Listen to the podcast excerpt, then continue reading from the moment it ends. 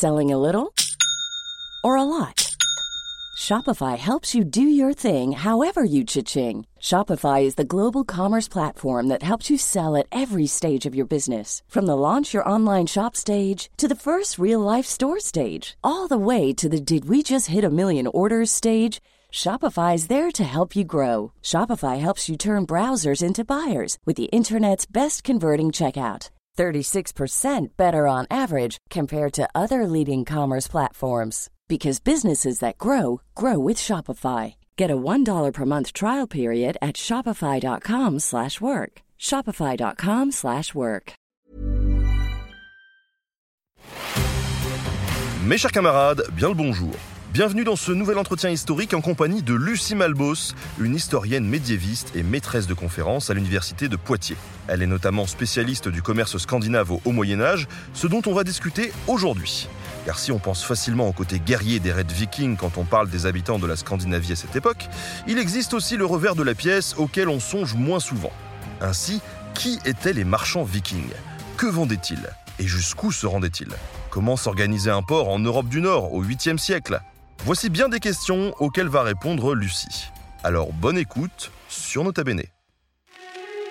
Ladies and gentlemen, the story you are about to hear is true. Bonjour Lucie. Bonjour Benjamin, bonjour tout le monde. Comment ça va? Bah ça va, très bien. Avant de commencer ce- cet entretien donc autour du, du commerce et des vikings, j'aime bien poser une question aux invités que je reçois, c'est comment est-ce qu'on en arrive à travailler sur les vikings? Est-ce que euh, tu étais une passionnée d'Heroic Fantasy étant plus jeune et ça a dérivé ou est-ce qu'un jour, euh, par hasard, euh, ça t'est tombé dessus? Non, alors j'ai lu Le Seigneur des Anneaux, hein, comme tout le monde, mais ou comme beaucoup de monde. Mais à l'origine, en fait, moi, je ne travaille pas sur les Vikings. Je fais un truc qui est moins sexy à première vue. Je fais l'histoire économique. Euh, donc tu, l'as bien rappelé, hein, euh, j'ai écrit une, thèse sur vraiment des aspects très économiques, donc sur les relations qu'entretiennent les ports euh, des mers nordiques avec vraiment leur arrière-pays et comment tout ça échange, comment tout ça est connecté. Donc c'était vraiment l'aspect qui m'intéressait. Mais effectivement, j'avais choisi un espace particulier, j'avais choisi le Nord et une période particulière qui correspond en gros à la période viking, à, peu près. Je commence un peu avant et, et je m'arrête à peu près à la fin de l'époque viking. Donc au début, moi, c'est ce que j'étudiais, la circulation des marchandises, enfin tout ce qu'on va aborder aujourd'hui. Donc je suis très contente qu'on revienne sur ces aspects-là aujourd'hui.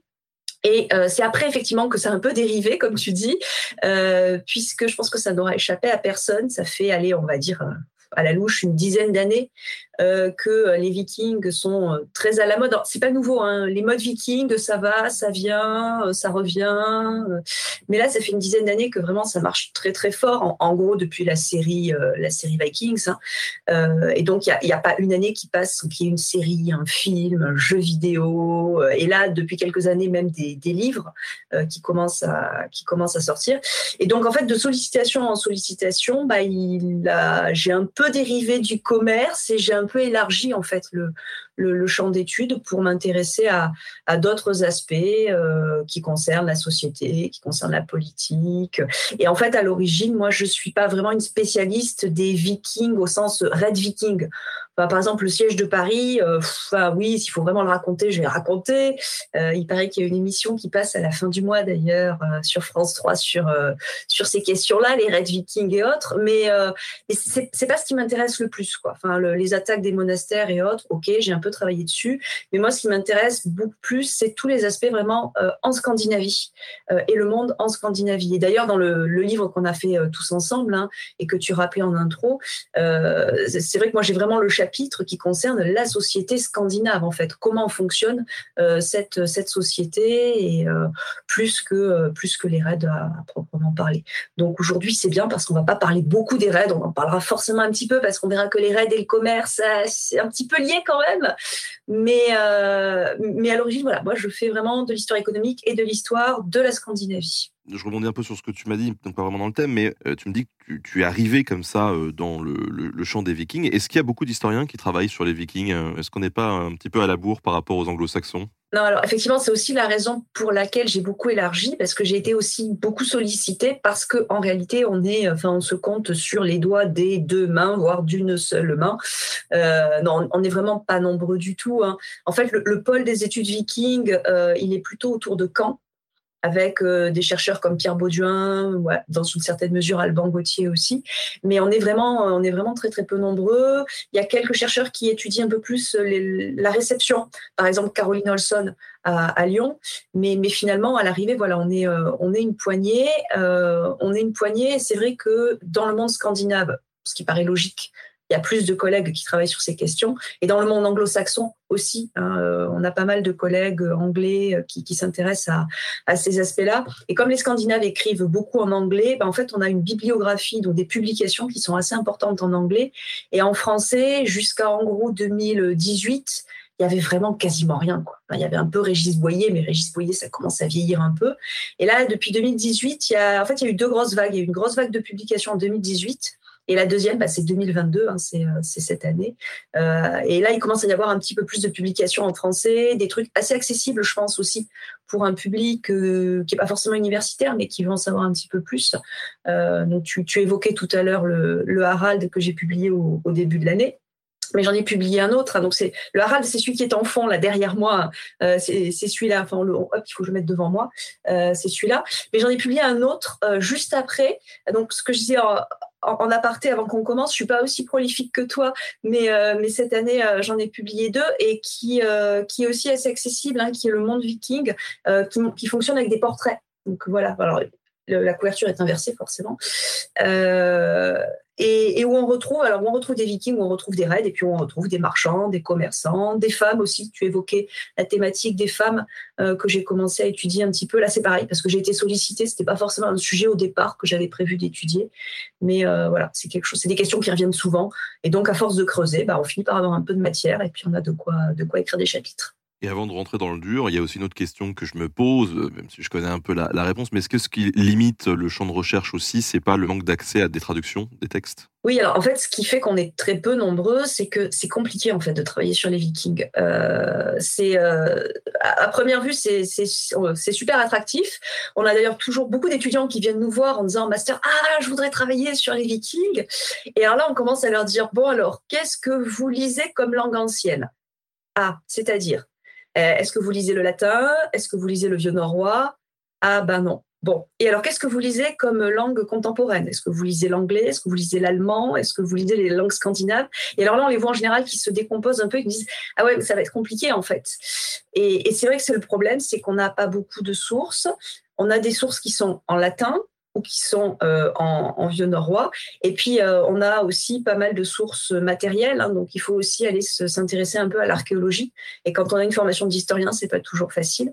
Euh, donc, il y a ce problème de langue et ce problème de source qui fait que c'est un sujet qui, effectivement, est très attractif, mais en réalité, c'est très compliqué de travailler sur, sur les vikings. Hein. Il, vaut mieux, finalement, travailler sur l'Italie de la fin du Moyen-Âge, où il y a pas mal d'archives, que, que sur la Scandinavie du, du 9e siècle, où on n'a quand même pas chose Il y a encore des chantiers d'un point de vue traduction à faire pour qu'on puisse euh, avoir plus de gens. Quoi.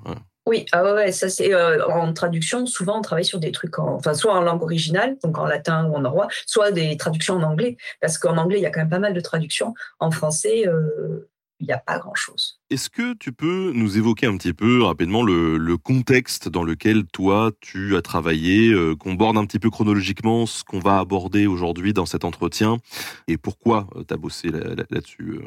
Alors, je disais tout à l'heure, en fait, moi, je travaille à peu près sur la période qu'on appelle la période viking, à peu près, parce que la période viking, traditionnellement, on l'a fait commencer plutôt à la fin du 8e, et euh, jusqu'au XIe. Et moi, j'ai choisi de commencer plutôt au 7e siècle. Donc, je commence un peu avant la période viking, parce que justement, cette coupure pour la période viking, c'est une coupure qui se comprend par rapport aux raids. Et c'est ce que je disais tout à l'heure. Moi, c'est pas les raids qui m'intéressent, c'est vraiment l'histoire économique. Et en termes de structure économique, euh, les changements importants, ils ont vraiment lieu plutôt autour du 7e siècle.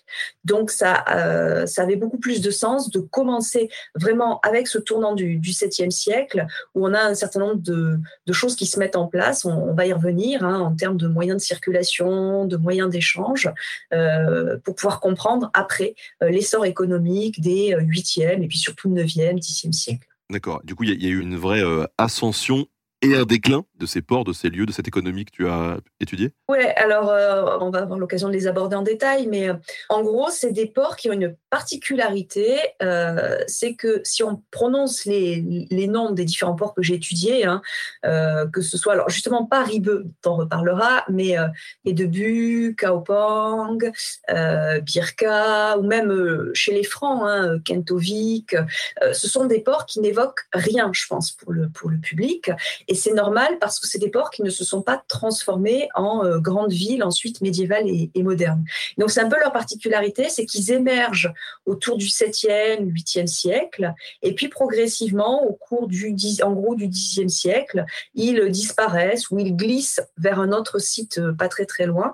Et donc le, le port qui existait au 8e, 9e siècle n'existe plus par, par, la, par la suite, contrairement à la génération qui émerge juste après, au 10e, 11e siècle, et qui donne là pour le coup des, euh, des villes médiévales et des villes qui existent encore, euh, Roskilde par exemple et, d'autres. Donc c'est un peu la un peu la particularité vraiment de ces ports qui sont une sorte de parenthèse hein, euh, qui relève vraiment de cette période qui n'existait pas avant et puis qui n'existe plus après. Alors tu te concentres sur quelle zone géographique vraiment que sur la Scandinavie? Alors qu'est-ce que regroupe la Scandinavie d'ailleurs? Ou est-ce que tu vas aussi un petit peu ailleurs? Moi je, je pense dernièrement on a fait par exemple des émissions sur sur Dublin. Est-ce que ça tu as traité un peu ou pas? Oui, alors à l'origine, en fait, moi j'étudie un petit peu tout le pourtour des mers nordiques, c'est-à-dire à la fois Baltique, mer du Nord et, euh, Manche. Et donc concrètement, ça voulait dire surtout euh, la Scandinavie, alors plutôt la partie sud, parce qu'en fait, les ports s'installent, sont plutôt installés dans la partie, euh, la partie sud. Donc, la partie sud de la Scandinavie, c'est-à-dire le sud de la Suède et de la Norvège, et le Danemark c'est à peu près tout, cet espace-là. Euh, j'ai pas intégré au départ l'Islande parce qu'il n'y a pas de grand port qui soit fondé en, Islande, donc l'Islande n'était pas dans ma zone d'études. Mais j'avais aussi intégré euh, des ports qui se trouvent donc plutôt euh, côté mer du Nord et Manche, euh, c'est-à-dire au nord du monde des, Francs, au nord du royaume des Francs, donc au nord de la France actuelle ou de la Belgique. Euh, donc tout à l'heure j'évoquais le site de Kentovik, donc qui n'existe plus, mais pour vous situer, on est à peu près du côté de Boulogne hein, euh, pour, pour nous actuellement un port aussi qui se situe à l'embouchure du Rhin. Donc voilà, on est plus, plus à l'ouest. Et puis aussi le sud euh, du, euh, du, monde anglo-saxon, enfin même un peu plus que le sud du monde anglo-saxon, euh, puisqu'on peut, on peut quasiment remonter jusqu'à York, hein, qui est aussi, aussi un, site, un site important, en mordant un peu effectivement vers le monde irlandais, même si c'est pas ce que je maîtrise le plus, mais effectivement un port comme comme Dublin. Et puis, euh, il y a aussi euh, beaucoup plus à l'est, ça, je les ai moins intégrés euh, parce que c'est aussi des espaces que je connais, que je connais moins, mais on a des ports qui émergent sur les rives sud de la Baltique, donc plutôt du côté des pays baltes ou même de la Russie actuelle.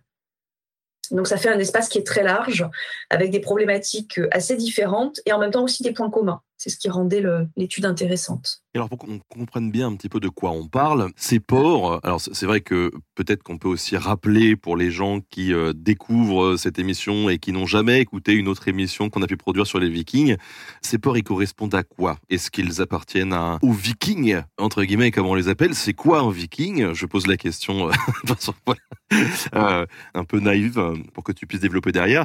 Et est-ce qu'on avait affaire à des royaumes qui étaient déjà unifiés à l'époque ou est-ce qu'on est plus sur des petites peuplades à droite à gauche euh, qui font leur vie, des petits villages, des toutes petites régions euh, qui sont indépendantes? Non, alors effectivement, le, fonctionnement de, ces ports, il ne faut pas s'imaginer euh, ce qu'il peut y avoir sur la fin du Moyen Âge ou l'époque moderne, un grand port avec le pavillon royal hein, à l'entrée du port et donc qui serait soumis à une autorité forte qui serait le roi des Danois ou le roi des Norvégiens ou le roi des Suédois, parce que à cette époque-là, en fait, ça n'existe pas.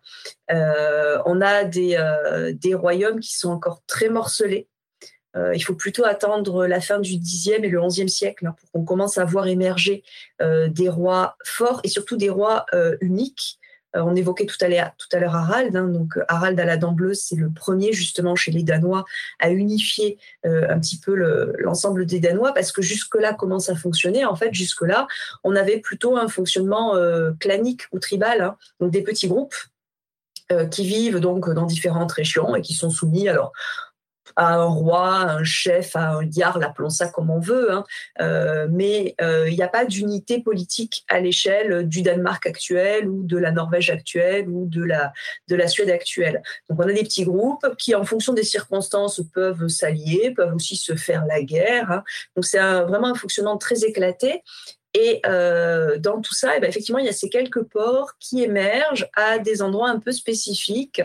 Et ça fait partie des choses qu'on n'a pas encore, euh, qu'on n'arrive pas complètement à cerner. Hein. C'était un peu un des aspects que j'étudiais justement dans, ma thèse.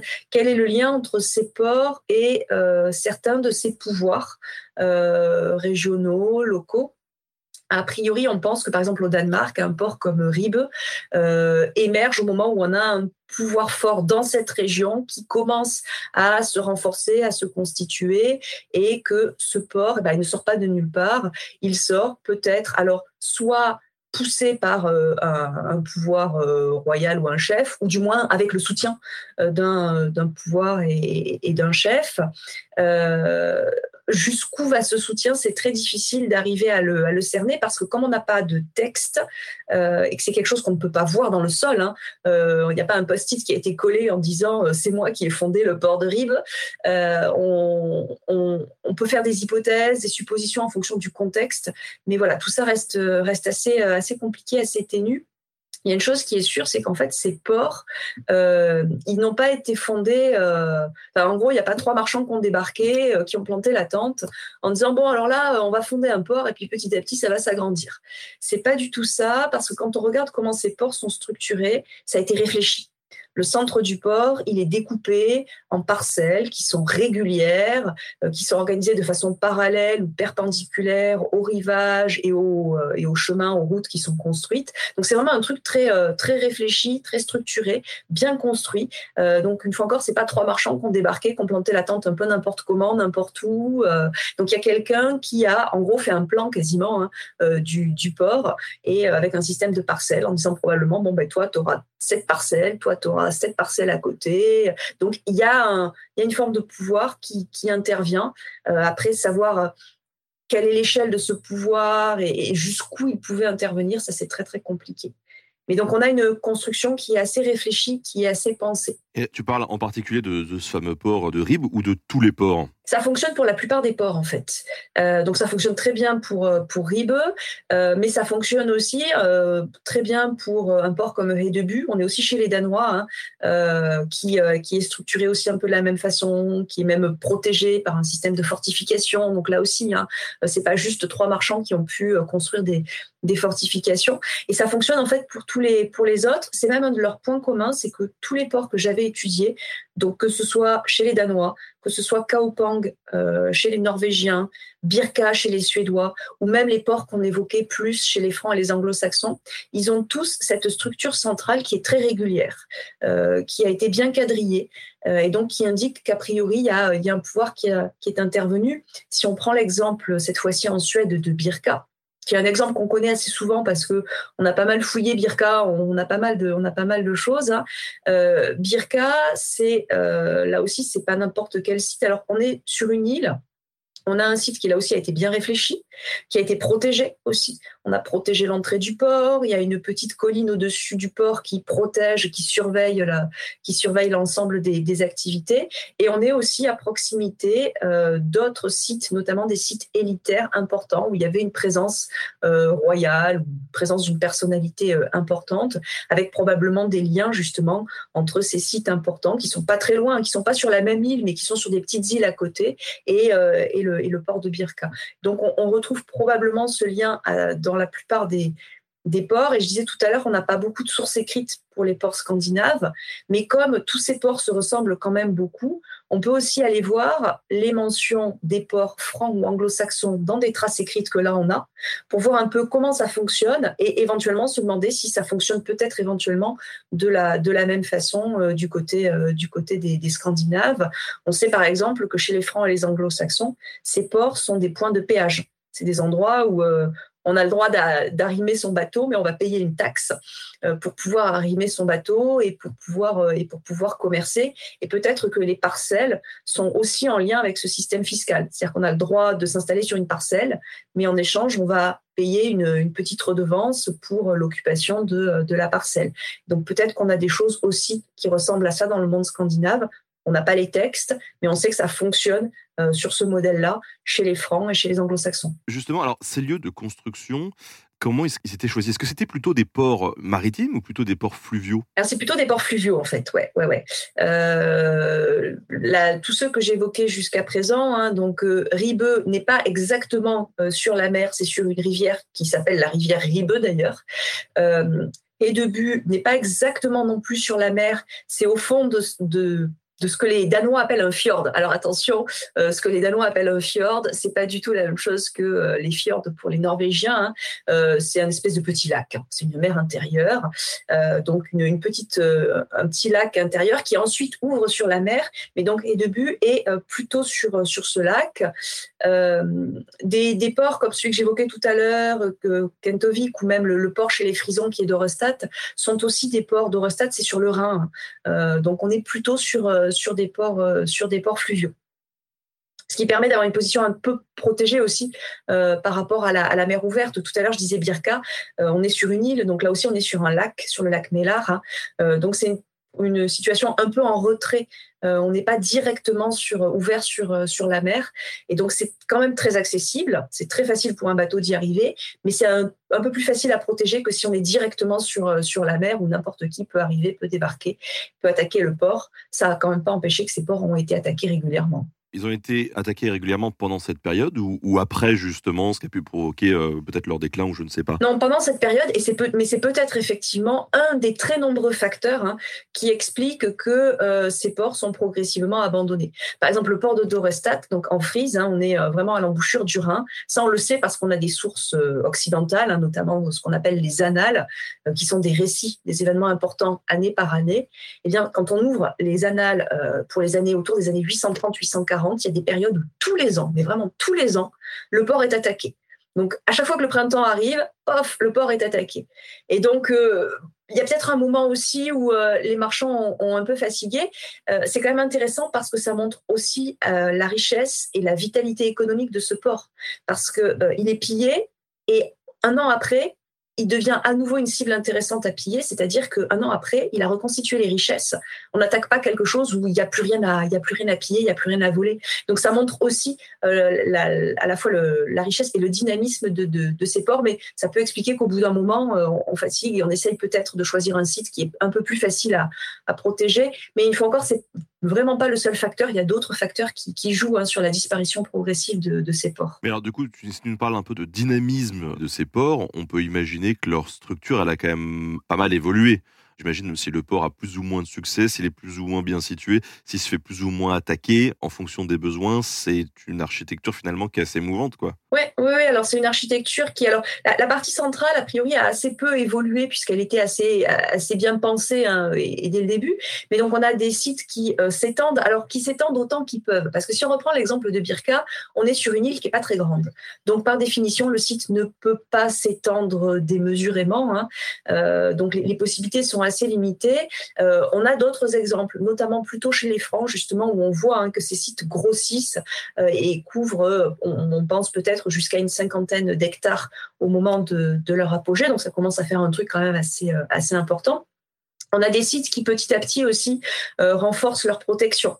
Euh, avec des, systèmes de, remparts, alors qui, de fossés qui existent parfois dès le début, hein, mais euh, au fil du temps, on fait des, des, fossés de plus en plus profonds et puis euh, des palissades de, plus en plus hautes hein, pour essayer de protéger un petit peu mieux, un petit peu mieux ces ports.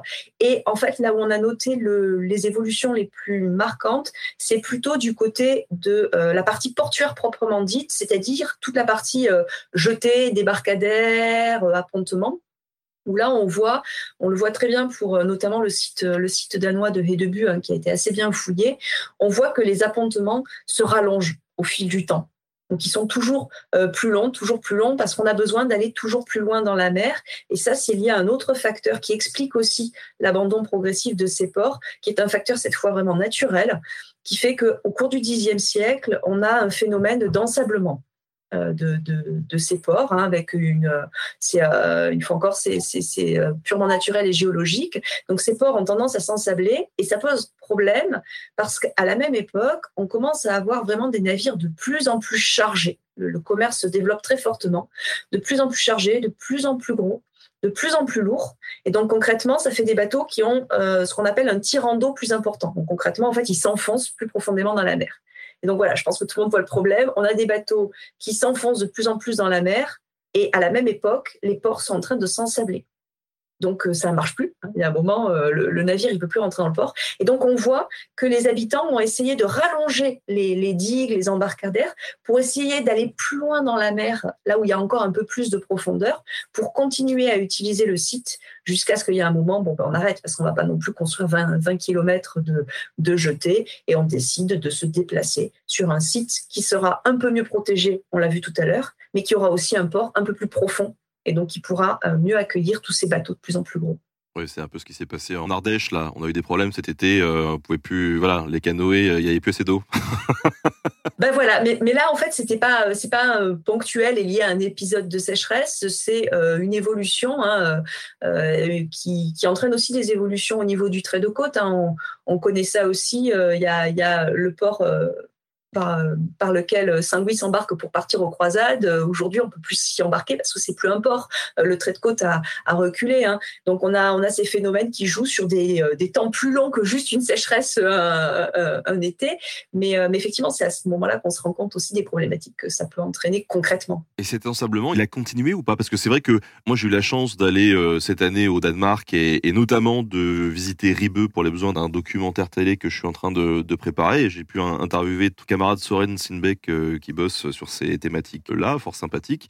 Et c'est vrai que bah, quand tu arrives sur ce port qui est euh, considéré comme un des ports les plus importants sur la période, tu te dis, c'est pas très grand. C'est pas très grand et en plus Ribeux c'est un peu paradoxal parce que euh, quand on visite le musée que tu n'as pas eu le temps de visiter, il y a une maquette du, du, Enfin, elle y était à l'époque où moi j'y suis allée, je pense qu'elle y est toujours. Il y a une maquette du port et où on voit euh, justement l'organisation du, euh, du, port fluvial avec la rivière, les appontements, etc. Euh, et, donc moi, quand j'ai visité ce, musée, c'était peut-être avec Seren d'ailleurs. Et donc il y a quelqu'un, peut-être Seren, qui m'explique, qui me dit alors, elle est belle cette maquette. Je dis bah oui, oui, elle est chouette cette maquette. Et ben, c'est nous qui avons tout imaginé à partir des autres ports qu'on a fouillés ailleurs, parce qu'en fait, les rives du port de Ribeux, on n'a aucune idée de ce à quoi ça ressemble. Et j'ai dit, ah bon, euh, comment ça, on Elle dit, tu as fait un tour là dans Ribeux Je dis, bah ouais. Il n'y a pas un problème? Je dis, bah si, c'est une ville, quoi. Il dit, bah oui, c'est une ville. Donc, soit on rase Ribeux, et a priori, les habitants actuels vont pas être super contents, euh, soit on peut pas savoir, en fait. Et c'est le problème de Ribeux, c'est un cas un peu à part par rapport à ce que je disais tout à l'heure. La plupart des autres ports ont disparu. Et donc, c'est super pour les archéologues, parce que du coup, il n'y a plus rien dessus. Et donc, c'est le cas pour Rédebu, par exemple. On peut fouiller. On peut fouiller sans gêner les habitants. Ribeux, ça marche pas. Ça marche pas parce que la ville euh, contemporaine est construite au-dessus. Et donc, il y a des petits bouts, des petits secteurs qui ont, été, euh, qui ont pu être fouillés. Mais toute la partie vraiment portuaire le long de la, de la rivière, on n'a strictement aucune idée de ce à quoi ça ressemble parce qu'on n'a pas pu fouiller. Alors, c'est vrai qu'on est dans cette ville contemporaine, où euh, le truc qui émerge, c'est la cathédrale, immense cathédrale en briques, et on a beaucoup de mal à visualiser et à s'imaginer en fait ce port de l'époque viking. Euh, alors on, nous explique que c'est à peu près là, on dit effectivement ouais, c'est pas très grand, mais en même temps, on ne sait pas exactement où ça s'arrête parce que comme on n'a pas pu tout fouiller, ben on ne sait pas trop. Donc c'est c'est très très difficile d'arriver à visualiser et à se figurer le truc. C'est plus facile à Rédebus ou même à Birka.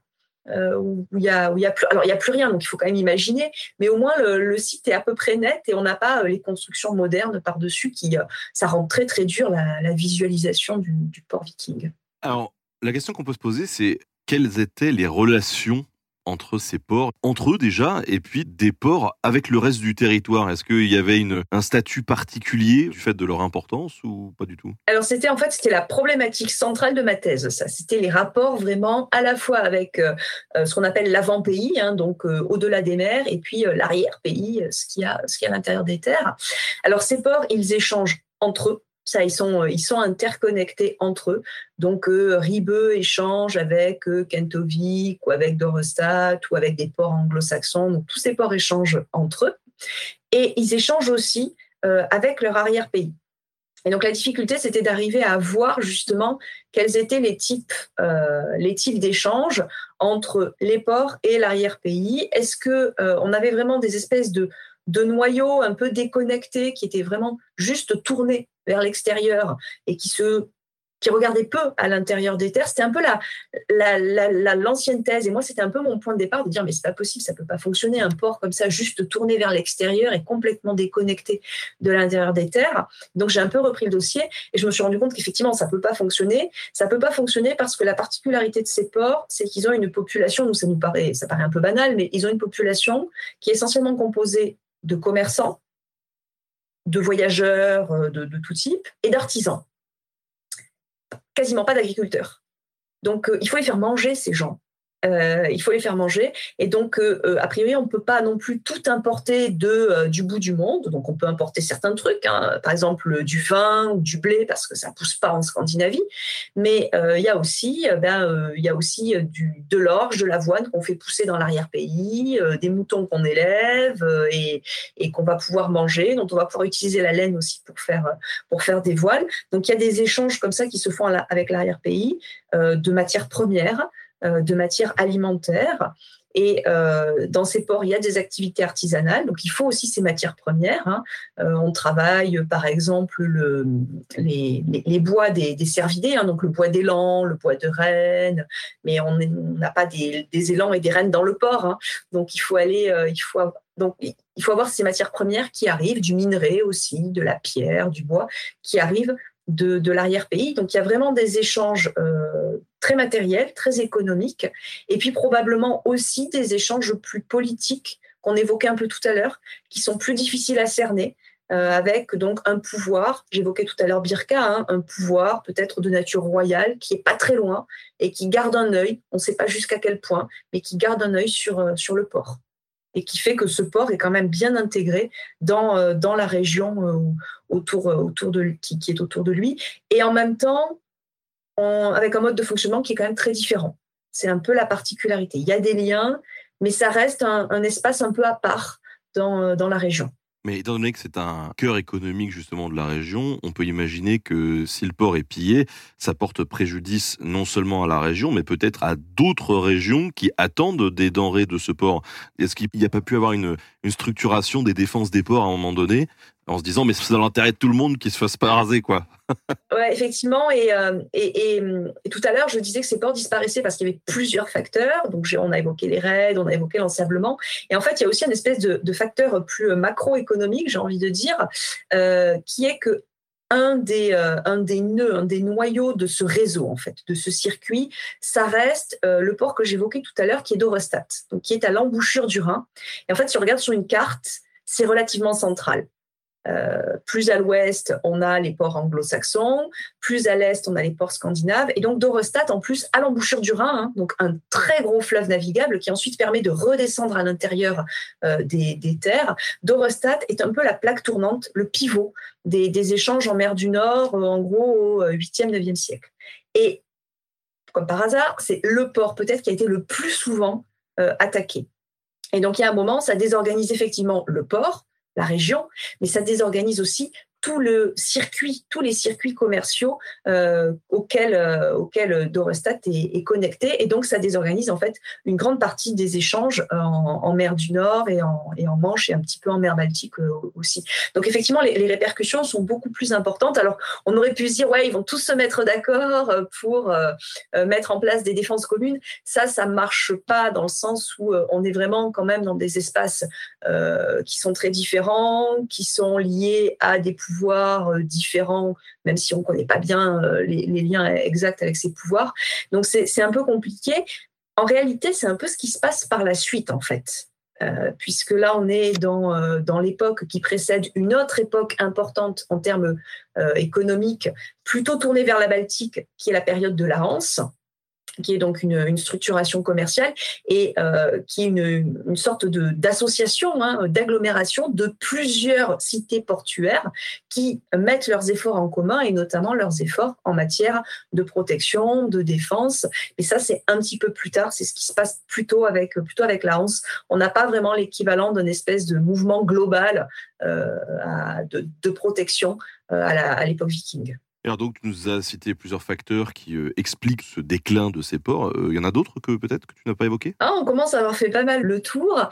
Euh, il y a aussi des facteurs beaucoup plus politiques euh, on l'évoquait rapidement tout à l'heure. Euh, Dixième siècle, on est aussi sur une période où euh, euh l'échiquier politique est en train de se reconfigurer un peu, avec des pouvoirs forts qui sont en train d'émerger, de, de, de, s'imposer sur le, devant de la scène, et qui peut-être aussi essayent de mettre la main sur le port, ou du moins d'en faire émerger un, un autre. on voit par exemple, je, je reprends l'exemple de, Birka hein, que j'évoquais tout à l'heure. Birka progressivement, alors disparaît pas forcément du jour au lendemain, mais décline, hein, perd, en, dynamisme économique, et puis petit à petit, au cours du XIe siècle, euh, disparaît euh, progressivement. Mais en fait, dans la région, il y a encore un port qui reste euh, très important, qui n'existait pas avant, qui est le port de Zigtuna, qui se développe à peu près au moment où Birka commence à péricliter, qui lui n'est plus sur une île, qui est sur vraiment euh, sur le continent, sur la Suède, mais qui est pas très loin en fait de, Birka et qui, euh, là on en est, on en est sûr, est lié euh, au pouvoir royal qui est en train de se renforcer à cette époque-là. Et on le sait parce que Zigtuna est notamment un atelier monétaire. Donc c'est un endroit où le roi des Suédois de l'époque commence à faire battre monnaie. Donc c'est aussi une forme hein, de présence du pouvoir royal, faire du port un atelier monétaire. Et donc on voit aussi qu'il y a des reconfigurations beaucoup plus politiques qui, interviennent avec l'émergence de ces pouvoirs.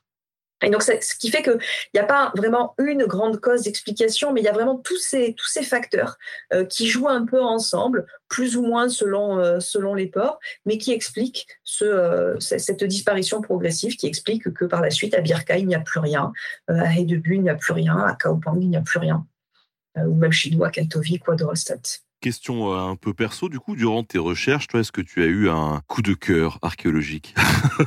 Coup de cœur archéologique. Euh, alors moi, en fait, le, site, enfin les deux sites que je connais les, les mieux, hein, euh, c'est les sites danois. Donc c'est Ribeux que tu, évoquais tout à l'heure.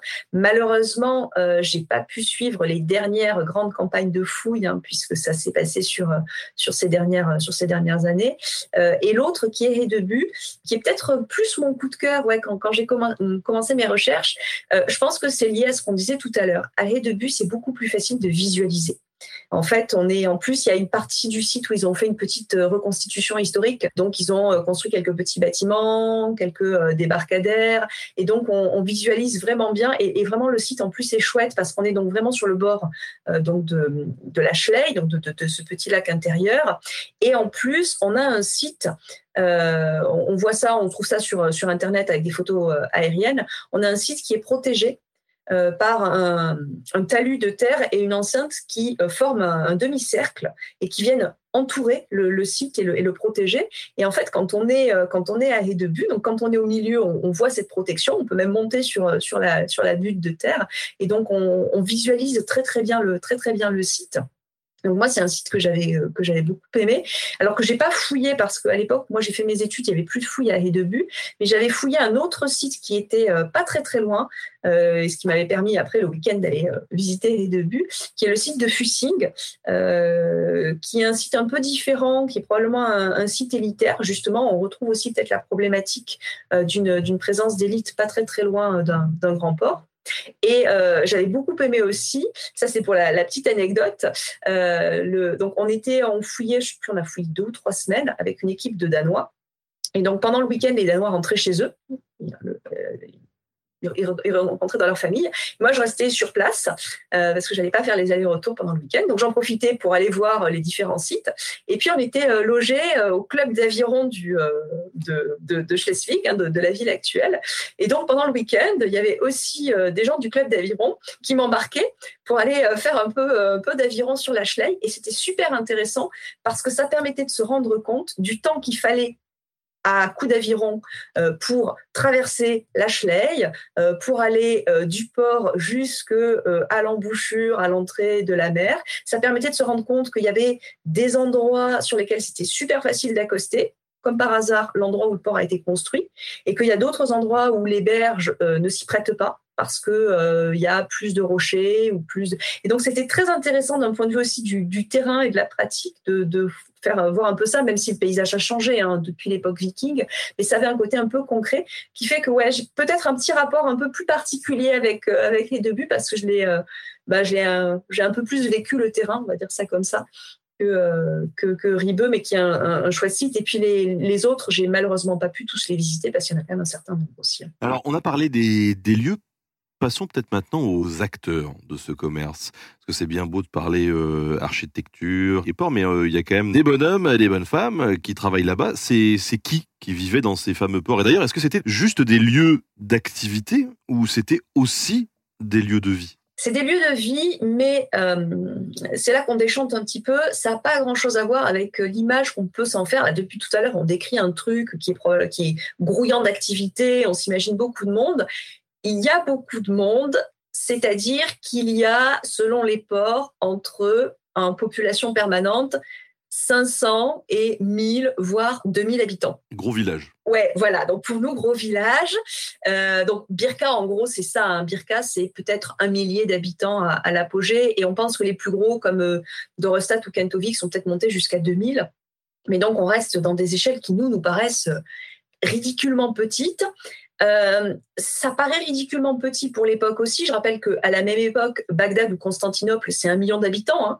Euh, donc voilà, pour mettre un peu une échelle de grandeur. Mais en réalité, euh, le, monde occidental et encore plus le monde scandinave n'est pas du tout urbanisé. à l'époque viking. Donc en fait, même déjà 1000 habitants concentrés sur un même endroit au Danemark ou, en Suède ou en Norvège, en fait c'est énorme.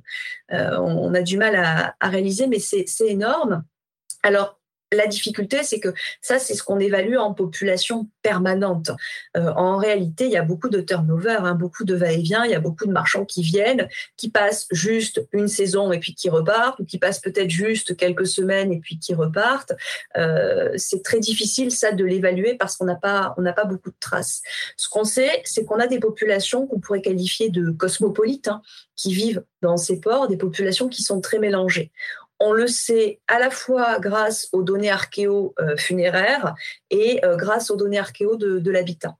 Le funéraire, c'est Birka, encore, hein, j'en reviens encore à Birka, mais euh, c'est Birka qui nous renseigne le mieux, parce que Birka a une particularité, c'est que euh, sur cette petite île que je décrivais tout à l'heure, il y a d'un côté le port, et puis sur le reste de l'île, on a de très vastes espaces funéraires on n'appelle pas vraiment ça des cimetières, mais c'est un peu l'idée, hein, euh, des espaces funéraires sur lesquels on a évalué qu'il y a à peu près 3000 sépultures.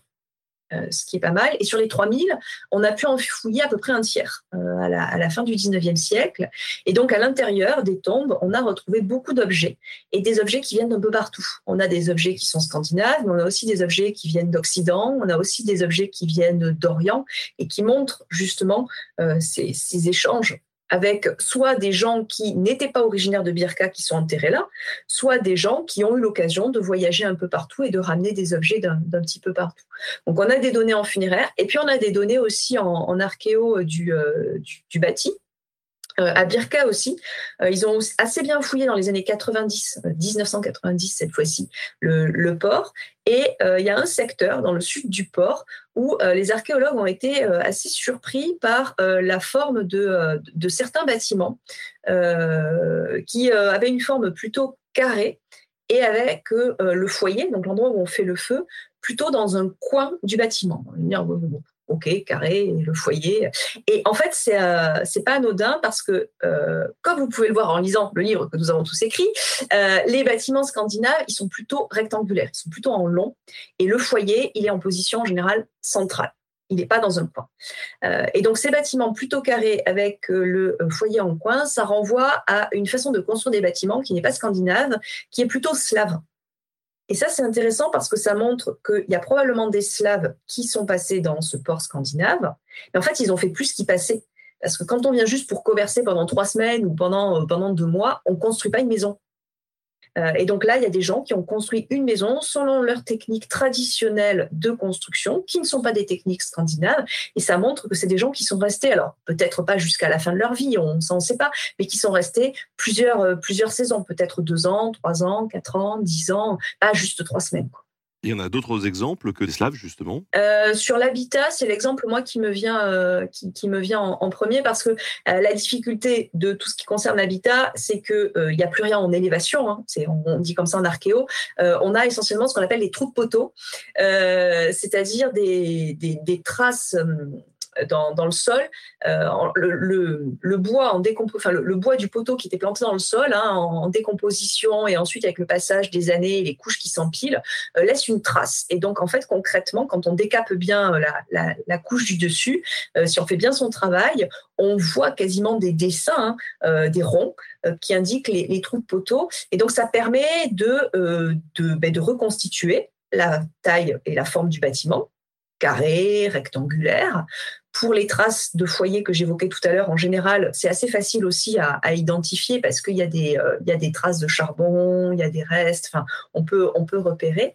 Mais euh, après, malheureusement, euh, sur tout ce qui va être la partie construite sur, au-dessus de la terre en élévation, comme on n'a plus rien, c'est très difficile de savoir ben, est-ce qu'il y avait des toits qui étaient faits de façon différente, par exemple. Ça, on n'a aucun moyen de le, aucun moyen de le savoir. Des façons de couvrir le toit différentes, tout ce genre de, choses. Donc on a quelques infos, mais ça reste quand même, euh, malgré tout, euh, assez, euh, assez ponctuel. Et côté tombe, justement, parce qu'on imagine bien qu'il euh, bah, y a des gens qui ont pu mourir loin de chez eux euh, et qu'il fallait les enterrer sur place. Ouais, bah c'est ça, en fait, c'est que côté tombe, euh, on, a un peu de tout. Alors, on a un peu de tout. Jusqu'à présent, on, étudiait surtout le, mobilier. Hein. le mobilier, c'est compliqué parce que c'est pas parce qu'il y a, je vais prendre un exemple extrême, mais une pièce d'argent du monde arabe, hein, donc un dirham, que la personne qui est enterrée là, eh bien, vient de Bagdad. Ça peut être quelqu'un qui est allé à Bagdad, mais c'est même pas dit. C'est peut-être quelqu'un qui a échangé avec quelqu'un qui avait déjà échangé avec quelqu'un qui avait ramené des dirhams. Enfin bref, peut-être que la personne qui s'est fait enterrer avec son dirham euh, n'a jamais mis un pied dans le monde arabo-musulman et n'a jamais échangé directement avec le monde arabo-musulman. Donc les objets, c'est compliqué parce qu'on a le point d'arrivée, on a l'objet qui est dans la tombe, mais il manque tout le circuit de l'objet. Donc, on a, en général, on a le point de, souvent de départ aussi. Pour une pièce, on a le point de départ, on sait où est-ce qu'elle a été frappée, et on a le point d'arrivée, on sait où elle a été retrouvée. Mais entre-temps, elle est peut-être passée par 10 euh, poches, 12 poches, 20 poches de, pantalons ou des bourses. Et ça, on n'a aucun moyen de le, de, le savoir. Donc, c'est assez compliqué. Mais euh, on a de la chance parce que les techniques euh, d'analyse font de très gros progrès. Et euh, depuis euh, une dizaine, une vingtaine d'années, on utilise beaucoup ce qu'on appelle les isotopes notamment les isotopes du strontium. Euh, alors, je, vais vous épargner tous les détails, d'autant que moi, je ne suis pas spécialiste parce que je ne fais pas moi-même ces analyses, mais en gros, c'est des trucs qu'on va pouvoir analyser alors dans tout ce qui, tout ce qui est dents, euh, ongles, cheveux. Donc dès qu'on a des dents, des dents c'est pas mal. Euh, et ça va permettre de déterminer en fait euh, une partie de l'alimentation de la personne à qui appartenaient les à qui appartenaient les dents et de retracer éventuellement aussi notamment l'origine justement de son alimentation et éventuellement sa circulation et donc de déterminer que c'est une personne qui n'était pas originaire, par exemple, de Birka, parce que, euh, eh bien, euh, dans ses jeunes années, elle a mangé des choses qui sont pas du tout originaires de, de Birka. Et on arrive comme ça, euh, petit à petit, à retracer des circulations, à voir que, par exemple, il y a des populations plutôt originaires des territoires slaves qui arrivent en Scandinavie. Et ça, c'est pas la forme des bâtiments qui nous l'indique, c'est ces, ces, analyses justement qu'on peut qu'on peut qu'on peut mener, qui sont donc pas des analyses ADN, hein, c'est encore autre chose, mais mais qui qui sont des techniques qu'on utilise de, plus en plus. Alors, toute la difficulté, c'est que c'est coûteux aussi, hein, donc on ne peut pas le faire systématiquement, mais, euh, mais ça donne des, choses intéressantes. Ça a été utilisé aussi euh, pour euh, étudier de mémoire des, charniers, notamment le charnier de Repton en Angleterre. Enfin, c'est vraiment des techniques qu'on commence à utiliser de, plus en plus, et je pense qu'on n'en est encore qu'au début. Enfin, elle commence qu'à nous livrer que la, une petite partie d'infos. À mesure qu'on va progresser, on va pouvoir avoir de plus en plus d'infos à, à partir de, ce genre de, choses. Et euh, c'est un peu plus facile à manier quand même que l'ADN parce que l'ADN, dès qu'on a, dès qu'il est abîmé ou qu'on n'a pas grand chose, on peut malheureusement pas, pas, en déduire beaucoup, euh, beaucoup d'infos. Et puis, c'est des analyses qui sont encore plus coûteuses. Donc, euh, donc ouais, on fait des progrès quand même. En tout cas, bon, sur les objets, on, en reparlera après de, des objets du commerce, justement. Mais euh, je crois qu'il y a quelques années, euh, il y avait des, trucs qui avaient été découverts au Mexique, justement, euh, des pièces ou je ne sais plus quoi. Quelques personnes s'étaient excitées en disant Wow, les Vikings sont allés jusqu'au Mexique. et du coup, disaient Ouais, attention, on va pas aller trop vite. ouais, a priori, non, l'Amérique du Sud, pour l'instant, le, le, nord du continent américain, ouais, on a des traces. Mais non, le, Mexique, pour l'instant, Mexique, Japon, tout ça, pour. je sais que les Vikings sont très à la mode là-bas aussi, hein. euh, mais euh, non, on n'a pas encore de traces vikings vraiment avérées de, ces, de, ce côté-là. Les gens qui vivent euh, sur place, tout à l'heure, tu nous as dit qu'il y avait des artisans, des commerçants, etc. C'était quoi leur, leur profession? Est-ce qu'on était plus confronté à une population qui était aisée ou est-ce que n'importe qui pouvait venir faire du commerce dans un port? Alors ça, c'est une bonne question. On n'a malheureusement pas beaucoup de, sources. A priori, on, avait probablement un peu de tout. Euh, c'est-à-dire qu'on avait euh, probablement des marchands assez, euh, assez aisés, euh, et on devait avoir aussi des, euh, marchands, euh, des marchands moins importants. tout dépendait aussi comment ils, comment ils arrivaient. je m'explique, hein, s'ils arrivaient tout seuls avec leur bateau, enfin pas tout seuls, mais avec leur équipage et, leur bateau, ou si en fait c'était plutôt un, groupe qui arrivait avec un bateau, un bateau commun, parce qu'un un bateau, on n'en a pas encore trop parlé mais construire un bateau, ça coûte super cher en fait. Euh, c'est pas pas juste un truc comme ça. On, on, on réalise pas, mais euh, n'importe qui ne pouvait pas euh, s'acheter un bateau. Donc euh, déjà, celui qui arrive avec son bateau, c'est qu'a priori, euh, il a les moyens. Et donc, si on ne peut pas s'acheter, euh, faire fabriquer son propre bateau tout seul et ensuite payer un équipage, on se met à plusieurs. Hein. on forme un petit, un petit groupe. Et, donc, on peut aussi imaginer des marchands qui sont un peu moins riches, mais qui sont arrivés à plusieurs.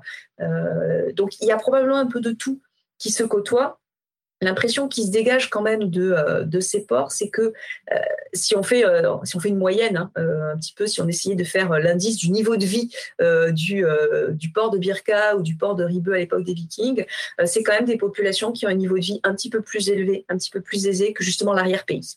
on voit des populations qui, par exemple, ça peut être paradoxal pour un port, mais mangent plus de viande on est dans un port, mais on mange un peu plus de viande.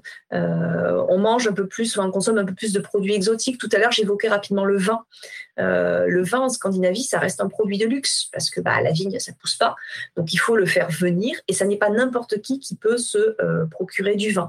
Donc, qui est-ce qui consomme du vin en Scandinavie à l'époque viking? Bien, soit des membres de l'élite, donc on retrouve des traces, alors pas tellement des traces de vin, mais on retrouve des gobelets en verre qui servent à boire du vin dans des élitaires, parfois très très loin. On en a retrouvé euh, dans les îles Lofoten, dans une très grande halle qui est, euh, qui est à Borg.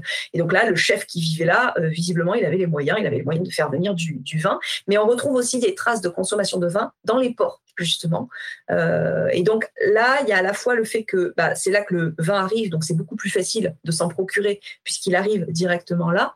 Et puis peut-être aussi parce qu'on a une population qui a un peu plus de moyens et qui peut donc, quand elle en a ras-le-bol de manger euh, de la morue, bah, éventuellement euh, se tourner vers une côte de porc, ou enfin je caricature, mais, c'est l'idée, tandis que la, la population de l'intérieur des terres a beaucoup moins de choix.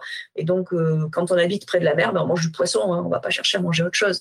Et donc là, on, le voit notamment à travers l'alimentation. On a une alimentation un peu plus recherchée, un, petit peu plus variée, euh, avec notamment ce genre de produits, donc de la viande, du, vin, des épices aussi, par exemple, euh, qui vont être consommés et qui laissent entendre qu'on peut avoir une population un peu plus aisée, même si une fois encore, euh, il y avait probablement des, gens qui, avaient des tout petits, des tout petits moyens, même, même dans ces ports. Il y a quelqu'un qui nous pose une question que je trouve très intéressante, surtout très rigolote.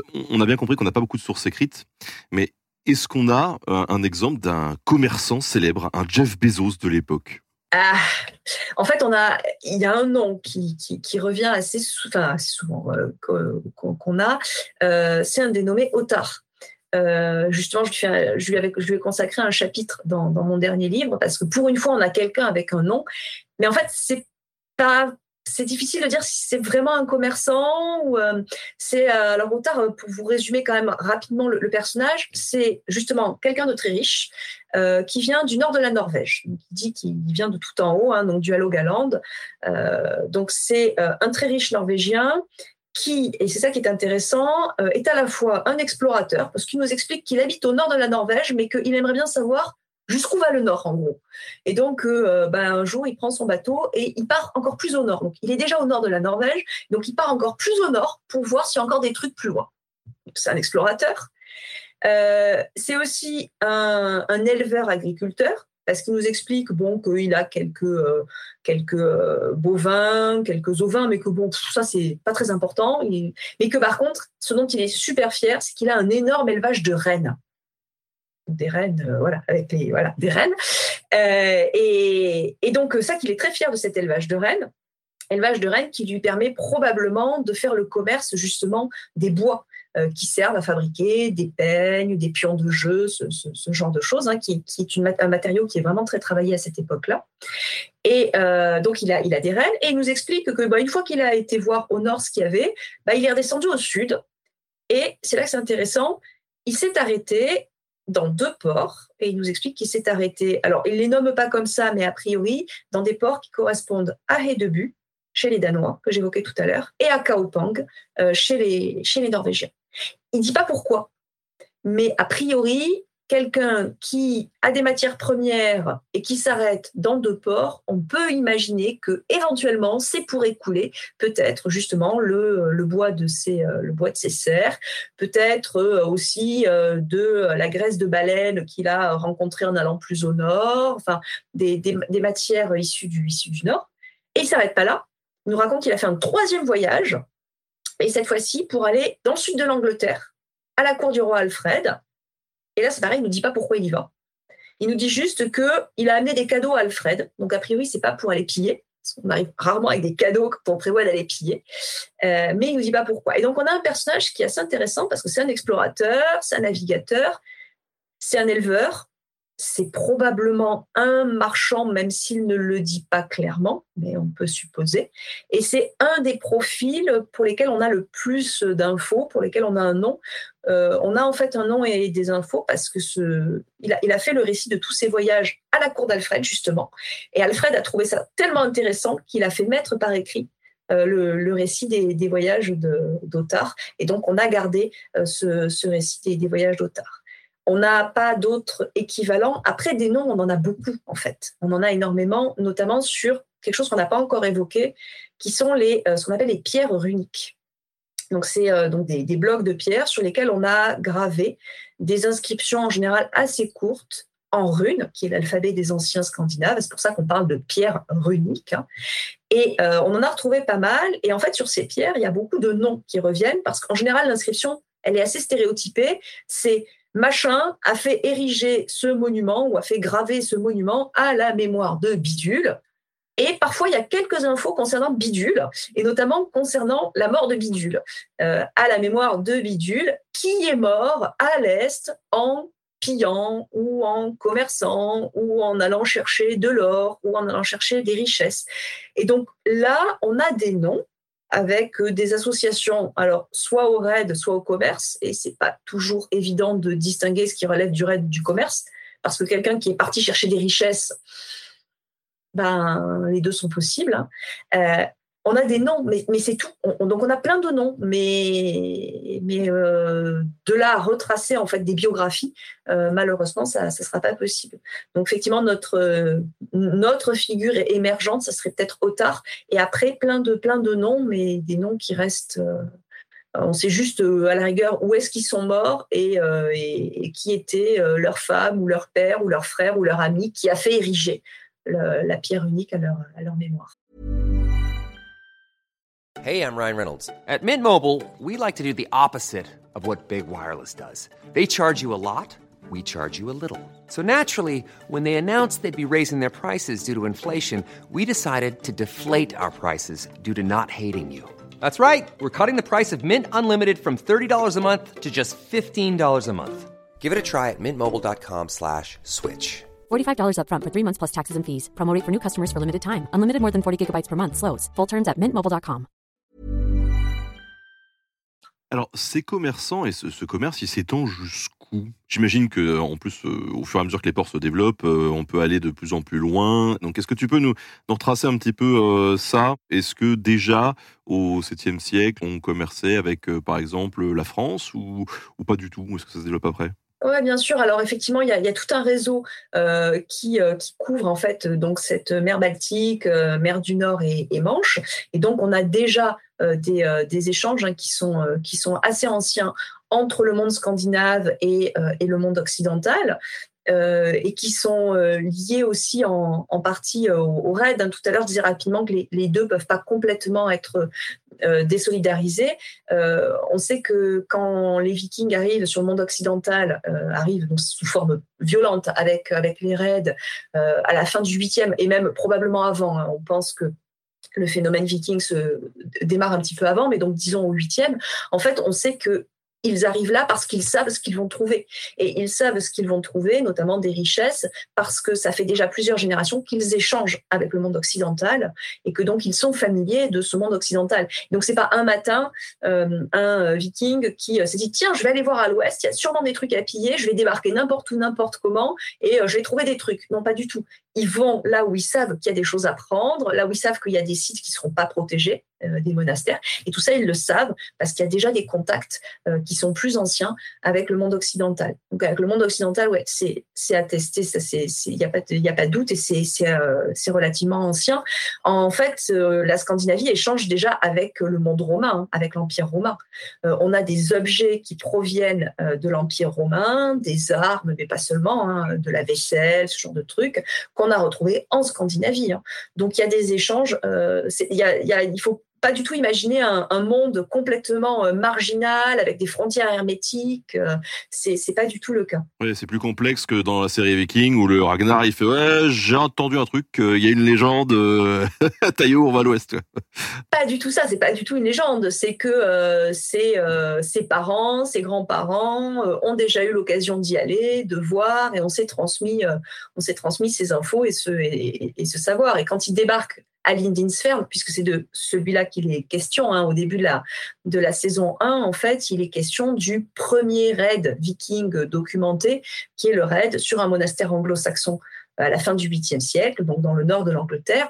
On débarque pas à Lindinsfern comme ça par hasard. Euh, c'est parce qu'on sait qu'il y a quelque chose à cet endroit-là. C'est parfaitement réfléchi. Et durant toute la période, ensuite, eh bien, euh, ces échanges euh, se déploient, mais se déploient de façon très très large. Donc le monde occidental, ok, et se déploie aussi dès le 8e siècle, cette fois-ci, euh, vers le monde euh, plus oriental. On a des traces d'installation du côté des territoires rousses, hein, donc tout au nord, du côté du lac Ladoga notamment, hein, dès le milieu du 8e siècle. Et progressivement, au cours du 8e, 9e siècle, on a un phénomène de descente vers le sud en empruntant notamment le réseau fluvial qui traverse les actuelles Russie et Ukraine, donc la Volga, le Don, le Dnieper, hein, qui permettent de redescendre soit vers la mer Noire, soit vers la mer Caspienne. Et une fois qu'on est en mer Noire, en mer Caspienne, et eh ben de là, on peut continuer le voyage et aller jusqu'en Méditerranée. Et de là, on peut gagner soit Bagdad, soit Constantinople, qui sont les deux, les deux points importants, les deux cités importantes de, l'époque. Et donc, il y a aussi des échanges qui se nouent entre le monde scandinave et le monde méditerranéen, en passant plutôt par, par les, territoires, les territoires russes et pas en faisant tout le tour de l'autre côté par l'ouest, en franchissant Gibraltar et en re-rentrant dans la Méditerranée. Donc c'est plutôt par, par l'est que ça se passe. Même si on a aussi des vikings qui sont du côté de Gibraltar, de l'Espagne. Donc vraiment euh, un, réseau très très large et on a des traces d'échange. Hein. Tout à l'heure j'évoquais le, j'avais pris l'exemple du dirham dans une tombe. Euh, J'ai pas pris cet exemple complètement au hasard. Hein. On a retrouvé énormément de dirhams euh, dans euh, dans le monde le monde scandinave. Pour la petite anecdote d'ailleurs, la Scandinavie de l'époque viking, c'est un monde en grande partie de tradition orale. À part les pierres runiques qu'on évoquait tout à l'heure, il n'y a quasiment pas d'écrit. Euh, à tel point que l'inscription écrite qu'on a retrouvée le plus souvent, avec le plus grand nombre d'exemplaires en Scandinavie pour l'époque viking, c'est la Shahada. C'est-à-dire c'est la profession de foi des musulmans. Pourquoi? Parce qu'elle est écrite sur les dirhams et qu'on a retrouvé tellement de dirhams en Scandinavie que euh, c'est la shahada qu'on a le plus souvent en trace écrite en, Scandinavie.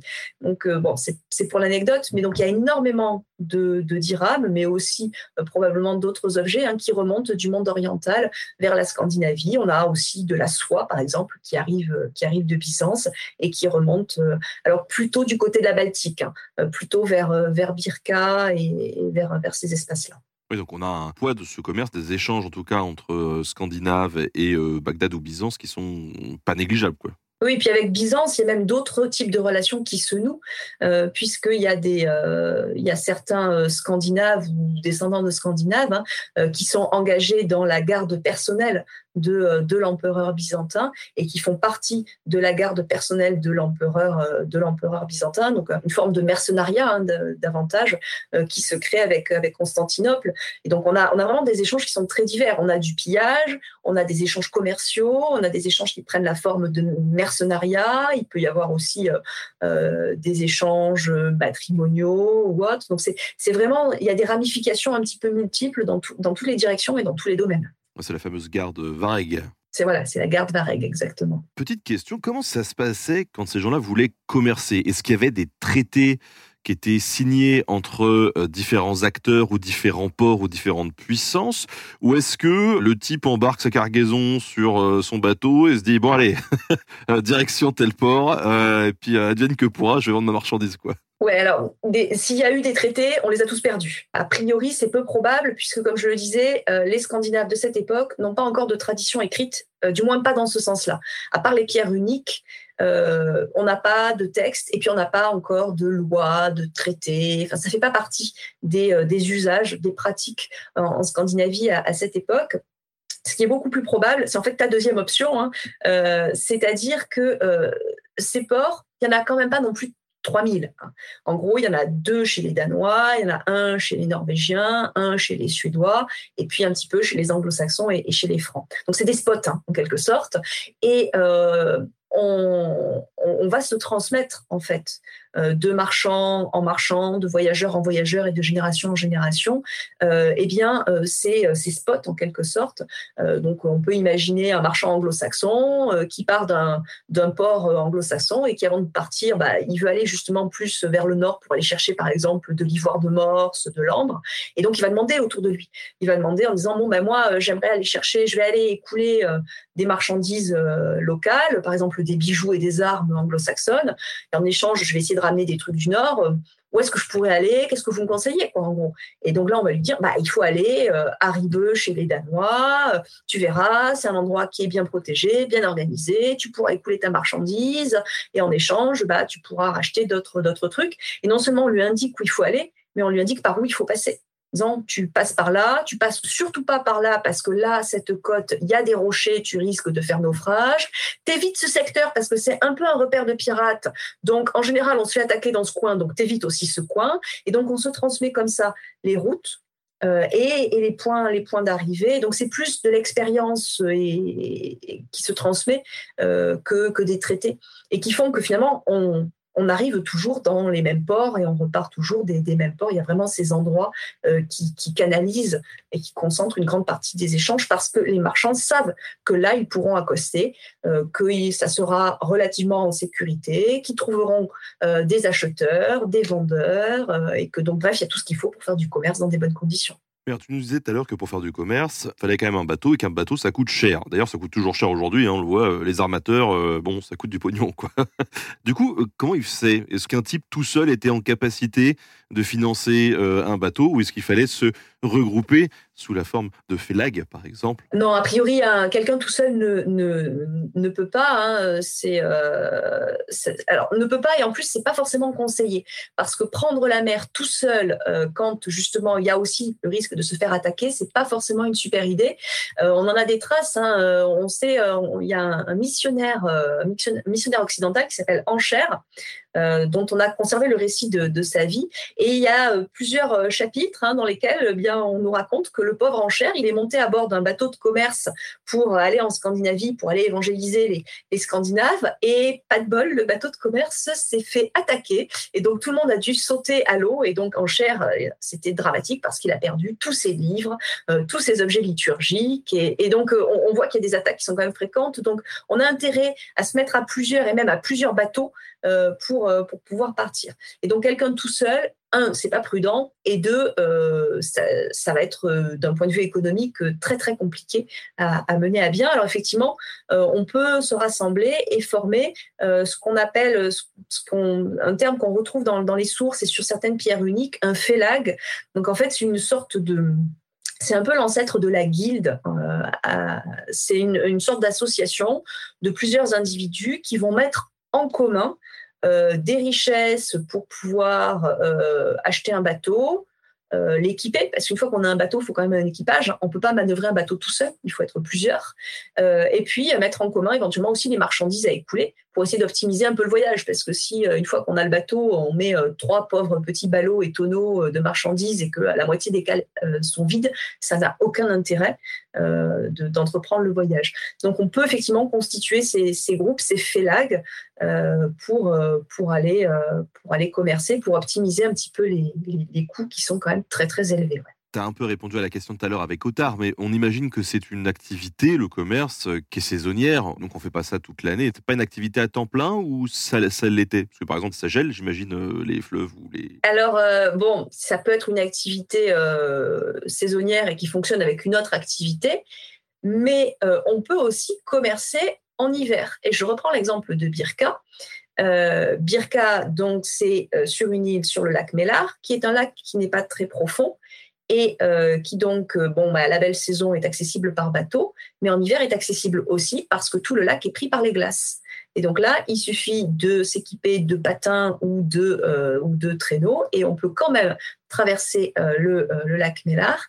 Et il semblerait qu'il euh, y ait des foires très importantes qui se tiennent à Birka en plein cœur de l'hiver, parce que le, site est quasiment presque plus accessible en fait en, hiver que, que en été, où il suffit, il n'y a même plus besoin d'un bateau en fait. il suffit d'avoir un traîneau et hop, on peut, on peut se rendre à Birka.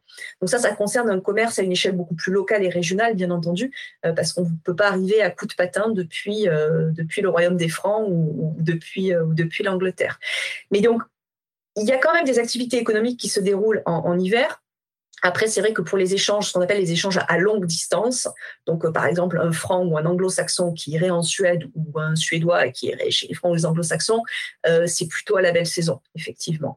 Donc ça veut dire que pendant la saison hivernale, euh, il fait autre chose. Donc, euh, on peut imaginer euh, des activités artisanales qui peuvent continuer à se dérouler pendant l'hiver.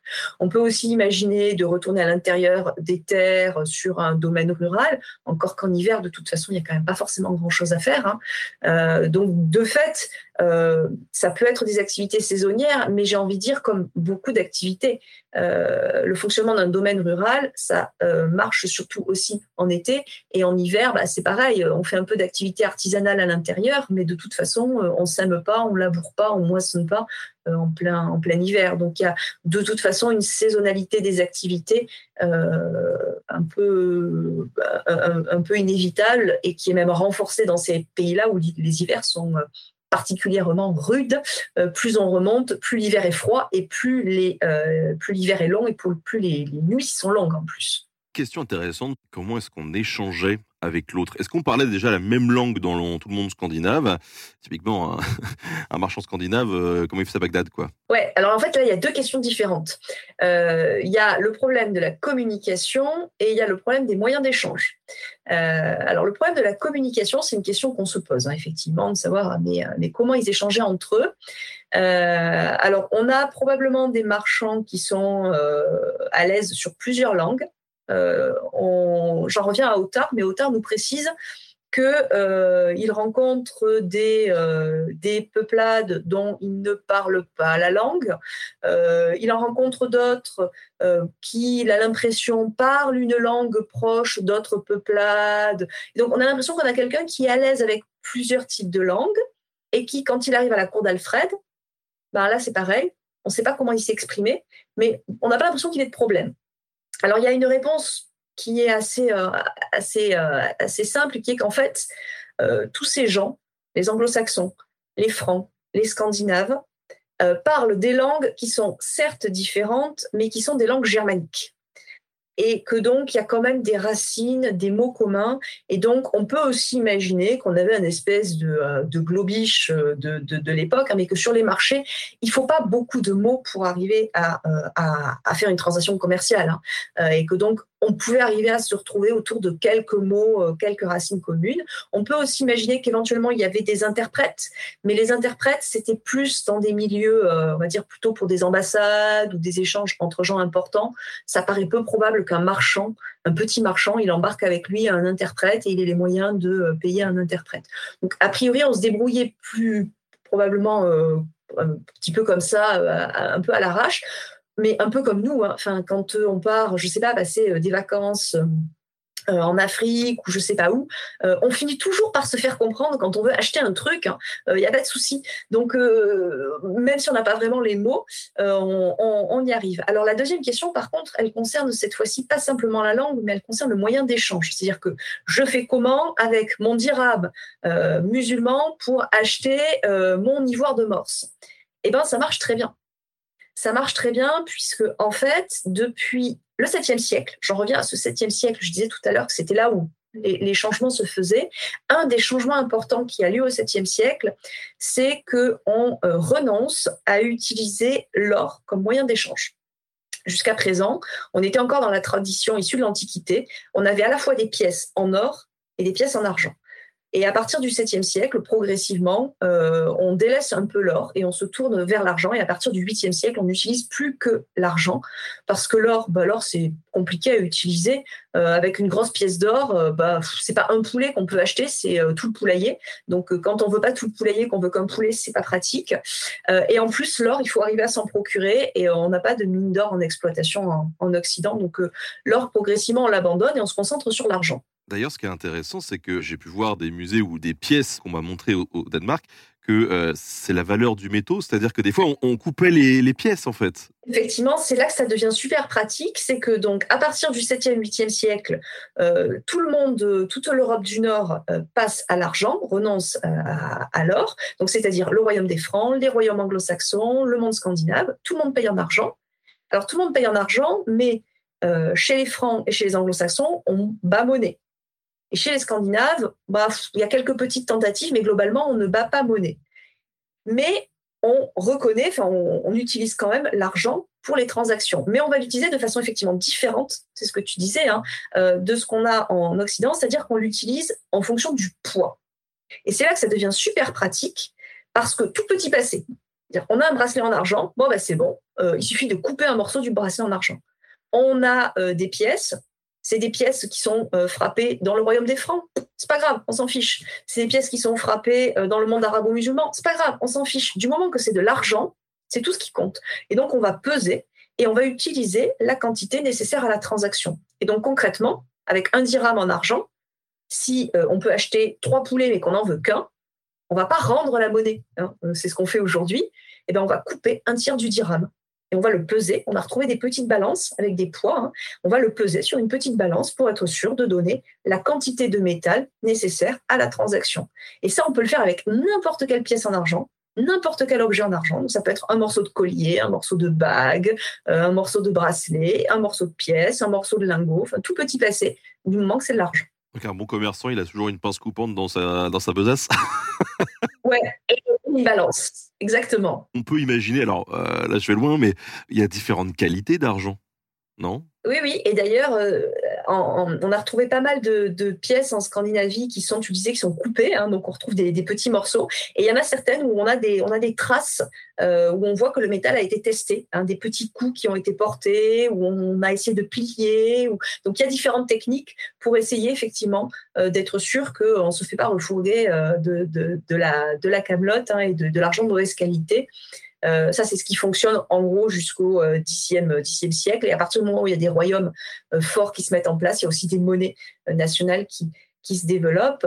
Et puis, il faut quand même garder aussi à, l'esprit qu'à côté de ces monnaies et de cet argent, il y a tout un autre système d'échange parallèle qui est encore très largement opérant, qui est le système du troc. On peut aussi échanger un poulet contre un sac de grains hein, et sans passer par de l'argent. Ouais, on va en parler justement des, des, marchandises, comme dans les films, les gars en train de croquer la pièce en disant c'est bon, c'est.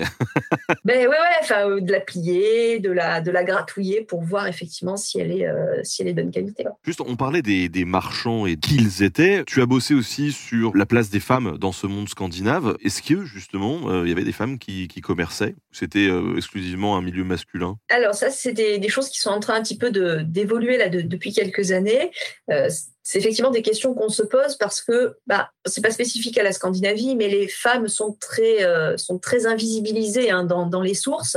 Donc, si on s'en tient aux sources, on a l'impression qu'effectivement, il n'y a pas de femmes qui ont des responsabilités économiques, mais euh, c'est peut-être pas parce qu'elles n'en ont pas, c'est parce qu'effectivement, elles n'apparaissent pas dans les, elles n'apparaissent pas dans les sources. Euh, on, a, on a quand même des petits, de temps en temps, un petit aperçu tout à l'heure, j'évoquais la vie de, de, Saint-Ancher, hein, donc ce, missionnaire qui part euh, notamment euh, à Birka. Et en fait, il nous raconte qu'à Birka, il a rencontré euh, une riche, qui a l'air d'être une riche veuve, et sa, et sa fille. Donc il y a juste deux femmes, une, une riche et une riche veuve et sa fille. Et alors, il nous dit pas en fait comment elles ont constitué leur richesse, mais on est à Birka. Donc on peut quand même supposer qu'il y a un vague lien avec le commerce. Et il nous explique, enfin il nous laisse entendre qu'en fait, cette, vieille dame est quasiment à l'article de la mort, hein, et donc elle est en train de prendre des dispositions pour sa fortune. En l'occurrence, elle veut que sa fille distribue toute sa fortune aux, pauvres. On est dans une vie de saint, hein, c'est normal aussi, il faut euh, avoir euh, légitimé euh, tout l'aspect religieux. Mais ce qui est intéressant, c'est qu'en fait, elle est à la veille de sa mort et elle est la seule euh, gestionnaire et décisionnaire de ce qu'elle va faire de sa fortune. Donc on a une femme qui a euh, à sa disposition une fortune importante et qui visiblement est la seule, euh, la seule à la gérer.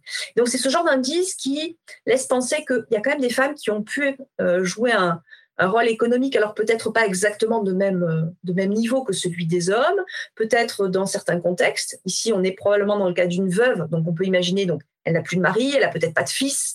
Donc, bon, ben, les hasards font qu'elle se retrouve toute seule à, gérer. Mais on a aussi d'autres indices. On évoquait les tombes tout à l'heure. Il y a des tombes qui, a priori, sont féminines. Je dis a priori parce que, bon, euh, ces questions-là, tant qu'on n'a pas fait d'analyse ADN, c'est toujours compliqué, mais qu'on interprète comme étant féminines et dans lesquelles on a retrouvé des euh, symboles, euh, des, objets qui symbolisent des activités commerciales. Par exemple, justement, les balances qui servent à peser les métaux ou des pièces de monnaie. Et donc, quand on met un objet dans une tombe, c'est toujours très réfléchi. Hein. Euh, quand on enterre le mort, on vide pas la chambre du mort dans la tombe en disant hop, c'est bon, il aura tout ce qu'il faut. Euh, on fait un choix. On fait un choix et donc on choisit des objets qu'on estime importants, qu'on estime représentatifs du statut du défunt. Et donc quand on choisit d'enterrer une femme avec un dirham et euh, une balance, par exemple, c'est on veut faire passer un message. Alors, c'est compliqué parce qu'on n'a pas les clés de lecture, les clés d'interprétation, mais un message qui, a priori, est peut-être lié quand même à des activités commerciales. Et donc, pendant assez longtemps, à la fin du 19e siècle, quand on découvrait des tombes comme ça, on disait Ah, ben, c'est la tombe d'une épouse de marchand. OK. Et là, depuis, on va dire, une vingtaine d'années, on commence à se demander si on ne pourrait pas enlever l'étape épouse de et est-ce qu'on n'aurait pas la tombe d'une marchande Euh, c'est des tombes aussi dans lesquelles souvent on a retrouvé des, euh, des instruments qui servent à, aux activités textiles. des ciseaux, des aiguilles, des, des, pesons qui servent à tirer la, la, trame du métier à tisser, parce que le métier à tisser est vertical à l'époque, ce genre de, de, choses. Et là, c'est pareil. On peut supposer qu'on a des femmes qui ont un lien avec des activités textiles. Et donc, quand dans la même tombe, il y a ce genre d'objets et des pièces de monnaie, par exemple, eh bien, on peut, peut peut-être penser qu'on a une femme qui euh, faisait des activités textiles et qui vendait aussi peut-être le, produit de, ces activités. Donc des femmes qui euh, à la fois avaient des activités artisanales et peut-être aussi des activités, euh, des activités commerciales. Alors justement, le cœur du business, le produit, parlons-en.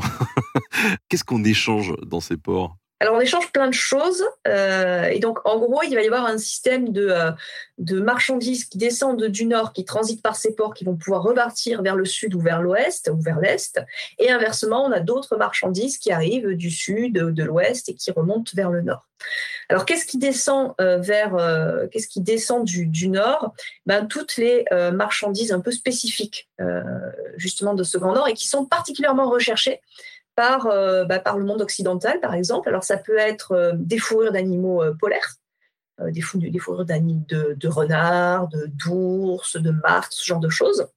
On sait que les, élites anglo-saxonnes ou franques de l'époque aimaient bien hein, doubler leurs leur vêtements avec ce genre de, de, fourrures et donc des fourrures d'animaux blancs, euh, on en a très peu dans le monde occidental, donc c'était ça devait être particulièrement classe d'avoir euh, une fourrure en, renard polaire. Donc il y a des fourrures. Il y a aussi des matériaux qu'on ne trouve que dans le nord, par exemple l'ambre. Donc, qui, qui, cette espèce de résine hein, un peu orange, marron, chatoyant, et qu'on récolte sur les rivages de la Baltique, et qui est très recherché pour fabriquer des bijoux, euh, des petites pièces de jeu aussi éventuellement. Donc euh, là aussi, on va avoir de l'ambre qui va redescendre du nord. Euh, tout ce qui est lié à d'autres animaux, par exemple la baleine, graisse de baleine. On va dire, oui, graisse de baleine, qu'est-ce qu'on fait avec de la graisse de baleine? Eh bien, on peut alimenter des lampes. Ça brûle la graisse, de, la graisse de baleine, donc ça peut être un moyen de se, de se chauffer, de s'éclairer. avec la peau de la baleine, on peut aussi fabriquer des cordages, par exemple. Donc la baleine, c'est aussi pas mal. Et puis il y a un autre animal qu'on chasse euh, beaucoup dans euh, les mers nordiques, c'est euh, le morse. Alors éventuellement pour sa graisse, mais surtout pour ces, deux, ces deux défenses qui sont quelque chose qui se rapproche beaucoup de, de l'ivoire. En général, on parle d'ivoire de, de morse. C'est pas exactement la même chose que, que l'éléphant, mais ça s'en rapproche beaucoup. Et c'est un commerce qui se développe très fortement à partir à nouveau du 7e siècle, j'en reviens à mon, à mon 7e siècle, euh, qui se développe beaucoup parce qu'en fait, euh, au 7e siècle, euh, les circuits commerciaux se reconfigurent en Méditerranée parce que il y a un truc qui s'est passé entre 610 et 622 hein, pour ceux qui ont quelques connaissances en, histoire du monde du monde arabo-musulman en 610 c'est la révélation à Muhammad et en 622 c'est ce qu'on appelle les gyres et donc, c'est le début euh, d'une nouvelle religion, l'islam, et également euh, progressivement d'un nouvel ensemble politique qui, euh, qui se structure. Tout ça a des répercussions sur tout le bassin méditerranéen et ça a aussi des répercussions économiques. les arabo-musulmans, en fait, reconcentrent les circuits commerciaux à leur, intérêt hein, et donc ça désorganise un petit peu les échanges et notamment ça désorganise les échanges en ivoire d'éléphant. Et euh, toutes les élites euh, occidentales qui aimaient bien se faire fabriquer des petites statuettes ou des petits coffrets ou en ivoire d'éléphant, bah, plus d'ivoire d'éléphant. Et donc, on se tourne vers une autre source d'approvisionnement qui est euh, l'ivoire de morse. Et donc, le, commerce de l'ivoire de morse se développe à partir de, cette époque. Alors, on ne peut pas faire exactement la même chose hein, parce que euh, une défense de morse, c'est quand même beaucoup plus petit qu'une défense d'éléphant. Donc, on fait des objets qui sont plus petits, mais on peut continuer à, fabriquer des objets en, ivoire, qui est quand même une, matière très particulière, très jolie, hein, et donc qui est, qui est très, très recherchée. Donc, de l'ambre, de l'ivoire de morse, des fourrures. Et puis, la grande marchandise probablement dont on n'a pas trouvé de traces, parce que l'ivoire, ça résiste au passage du temps, l'ambre aussi, les fourrures moins, mais bon, ça, on, le suppose. Et il y a une autre marchandise qui a quasiment disparu des radars des historiens et des, et des archéologues, c'est la marchandise humaine. C'est les esclaves. et qui probablement était une marchandise très importante. C'est une des raisons de constituer, de, de, de, monter un raid et d'aller piller. On va piller des richesses, mais on va aussi piller des hommes et des femmes qui ensuite euh, vont rejoindre euh, les, euh, les, circuits commerciaux et les gros marchés aux esclaves. Les deux buts que j'évoquais tout à l'heure et Dublin que tu évoquais aussi sont des gros marchés aux esclaves à, à, cette époque-là. et donc il y a aussi ces, ces esclaves qui s'échangent et qui partent où? Eh bien qui partent, soit qui repartent vers d'autres endroits de la Scandinavie, soit qui, avec l'ivoire de morse, l'ambre, les fourrures, vont repartir plus vers le sud ou plus vers l'ouest et plus vers le sud, euh, à partir du euh, vraiment du 9e siècle, il y a une région qui est une grosse demandeuse en esclaves, c'est le califat de Bagdad justement. Et donc on a des esclaves qui redescendent vers le monde oriental, le monde méditerranéen, esclaves qui ont probablement été achetés avec des dirhams, ce qui pourrait expliquer ces quantités astronomiques de dirhams qu'on retrouve euh, sur les rives de la, les rives de la Baltique. Des esclaves qui viennent d'où? Des esclaves qui viennent d'un peu partout, qui sont radiés hein, lors, lors, des raids. Donc ça peut être des Scandinaves, ça peut être des, euh, des Francs euh, qui ont été radiés lors des, euh, des, pillages sur les monastères, sur les cités du monde occidental, des, des Anglo-Saxons. Donc c'est vraiment très très large. le Viking qui part en expédition, il n'est pas très regardant hein, sur l'origine géographique ou, ou, ethnique de, de ses victimes. Ce qui l'intéresse, c'est la richesse. Hein. Et donc on a même des, des ports scandinaves comme euh, Birka ou Kaupang ou, Debut, qui sont attaqués par d'autres Scandinaves. Hein. Ça, on a, on a des traces dans, dans les textes parce que bah, parce que euh, c'est des ports qui sont riches, donc c'est tout ce qui compte. Et donc on va aller chercher des richesses, des, des, des esclaves, même si ce sont d'autres Scandinaves. Ça, c'est pas très très important. Donc on peut supposer que la vente d'esclaves c'était une part euh, plus importante du commerce que la vente de biens? C'est très difficile à chiffrer parce qu'une fois encore, on a on a vraiment pas de traces, mais c'était probablement si c'était pas là marchandise principale, c'était une des marchandises principales. C'était vraiment une marchandise qui était, euh, qui était très importante. Euh, on, on, sait qu'à l'époque, enfin, on sait, souvent on ne sait pas justement, mais que, en fait, à l'époque carolingienne et encore à l'époque de Charlemagne et de ses successeurs, euh, la pratique de l'esclavage existe encore, y compris euh, chez nous dans le monde occidental. Et ça, on a des textes de loi, notamment de Charlemagne, qui disent qu'il est interdit de vendre des esclaves. Pas d'en acheter. Voilà, mais il n'est pas, il est pas écrit noir sur blanc qu'il est interdit d'en acheter. C'est pas bien d'en vendre. On n'a pas de marché aux esclaves, nous, en France, du coup? Euh, et alors on voit qu'à partir du règne de Charlemagne, on essaye euh, de repousser parce que c'est pas bien quand même. Quand on est chrétien, c'est pas bien de vendre, euh, de vendre des hommes et des femmes. Donc ça pose un problème par rapport à la morale chrétienne. Donc on voit qu'il y a un effort pour essayer de repousser ces marchés aux esclaves un peu sur les marges de l'empire carolingien, mais en même temps, on en a besoin d'un point de vue économique. Donc, c'est pas bien d'un point de vue moral, mais on en a besoin d'un point de vue économique. Donc, on proscrit pas complètement, mais on essaye de repousser ça là où on les voit pas, en gros. On ferme les yeux. Et donc, par exemple, Verdun, donc on est un peu sur la marge, hein, euh, est un marché aux esclaves encore important à, l'époque carolingienne. Mecklenburg, donc on est plutôt vers les territoires germaniques, les marges, germaniques de, l'empire carolingien, est aussi un marché aux esclaves important. Et certains fonctionnent jusqu'au 11e, euh, oui, jusqu'au jusqu'au 11e siècle, hein, quand les empereurs germaniques commencent à dire non, là ça fait vraiment euh, on va on va arrêter tout ça et font fermer les derniers marchés aux esclaves. Mais Dublin aussi que j'évoquais tout à l'heure. Hein, si Dublin se développe comme un marché aux esclaves très important, c'est justement parce qu'on est en position marginale. Hein. On ne regarde pas trop ce qui se passe par là-bas, mais ça permet quand même d'acheter des esclaves. Qu'est-ce que les Scandinaves euh, importent pour le coup? Ce qu'on imagine qu'ils vendent, mais euh, ils achètent aussi. Alors voilà, il, nous manque la, la, contrepartie. Donc ça, c'est tout ce qui descend. Et puis ce qui va remonter, en fait, ce qui va arriver dans les ports et qui ensuite va pouvoir se diffuser un petit peu plus en Scandinavie, c'est euh, des marchandises bah, qu'on trouve. En fait, descendent vers le sud des marchandises qu'on ne trouve pas dans le sud, et inversement, on va faire repartir vers la Scandinavie des marchandises qu'on ne trouve pas en Scandinavie. Euh, on sait que les Scandinaves étaient particulièrement demandeurs euh, en armes, notamment en épées franques. Euh, parce que euh, y a une, technique, une technologie euh, qui est particulièrement bien maîtrisée en métallurgie chez les Francs à l'époque et qui font que bien les, épées franques sont de très bonne qualité et donc sont particulièrement efficaces. Donc ça peut être des armes, des bijoux aussi. On a retrouvé pas mal de bijoux carolingiens ou anglo-saxons, des broches, des boucles de ceinture, ce genre de choses le verre que j'évoquais tout à l'heure. beaucoup de verres, alors des verres soit en entier, qui vont servir de, de contenant, soit des verres brisés, des verres en morceaux. On va dire, ça sert à quoi d'importer des, des verres en morceaux? Eh bien, l'avantage d'importer des verres en morceaux, c'est qu'on va pouvoir refondre pour fabriquer, eh pour fabriquer des choses qu'on a retrouvées en grande quantité en Scandinavie, par exemple des petites perles pour faire des colliers. Et on sait que les Scandinaves aimaient beaucoup euh, euh, ces, colliers de, perles multicolores, hein, donc rouge, bleu, verte, jaune. dès qu'on visite un musée euh, et qu'on est dans un, secteur, dans, le département viking du musée, vous pouvez être sûr qu'il y a forcément quelque part des colliers de perles, hein, parce qu'on en a vraiment retrouvé partout. Le problème, c'est que les Scandinaves ne savent pas fabriquer le verre. Donc à partir du sable, vraiment la matière première, ils ne savent pas la fabriquer. Donc ils importent des morceaux de verre brisé, des tesselles pour les refondre et pour fabriquer ensuite des, petites, des petites perles. Tout ça, c'est des matériaux qui laissent des traces, hein. des armes, des bijoux, des perles.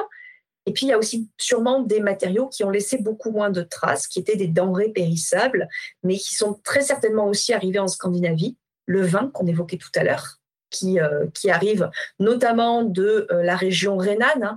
Il y a deux grosses régions productrices de vin à l'époque. C'est pas du tout le Bordelais, il n'y a pas encore euh, de, gros vignobles dans le secteur. Les deux grosses régions productrices en vin à cette époque, c'est le bassin parisien et euh, c'est euh, la vallée du Rhin. Ça s'explique, euh, pas, pas, pas, tellement pour le climat, ça s'explique pour des régions euh, plus économiques.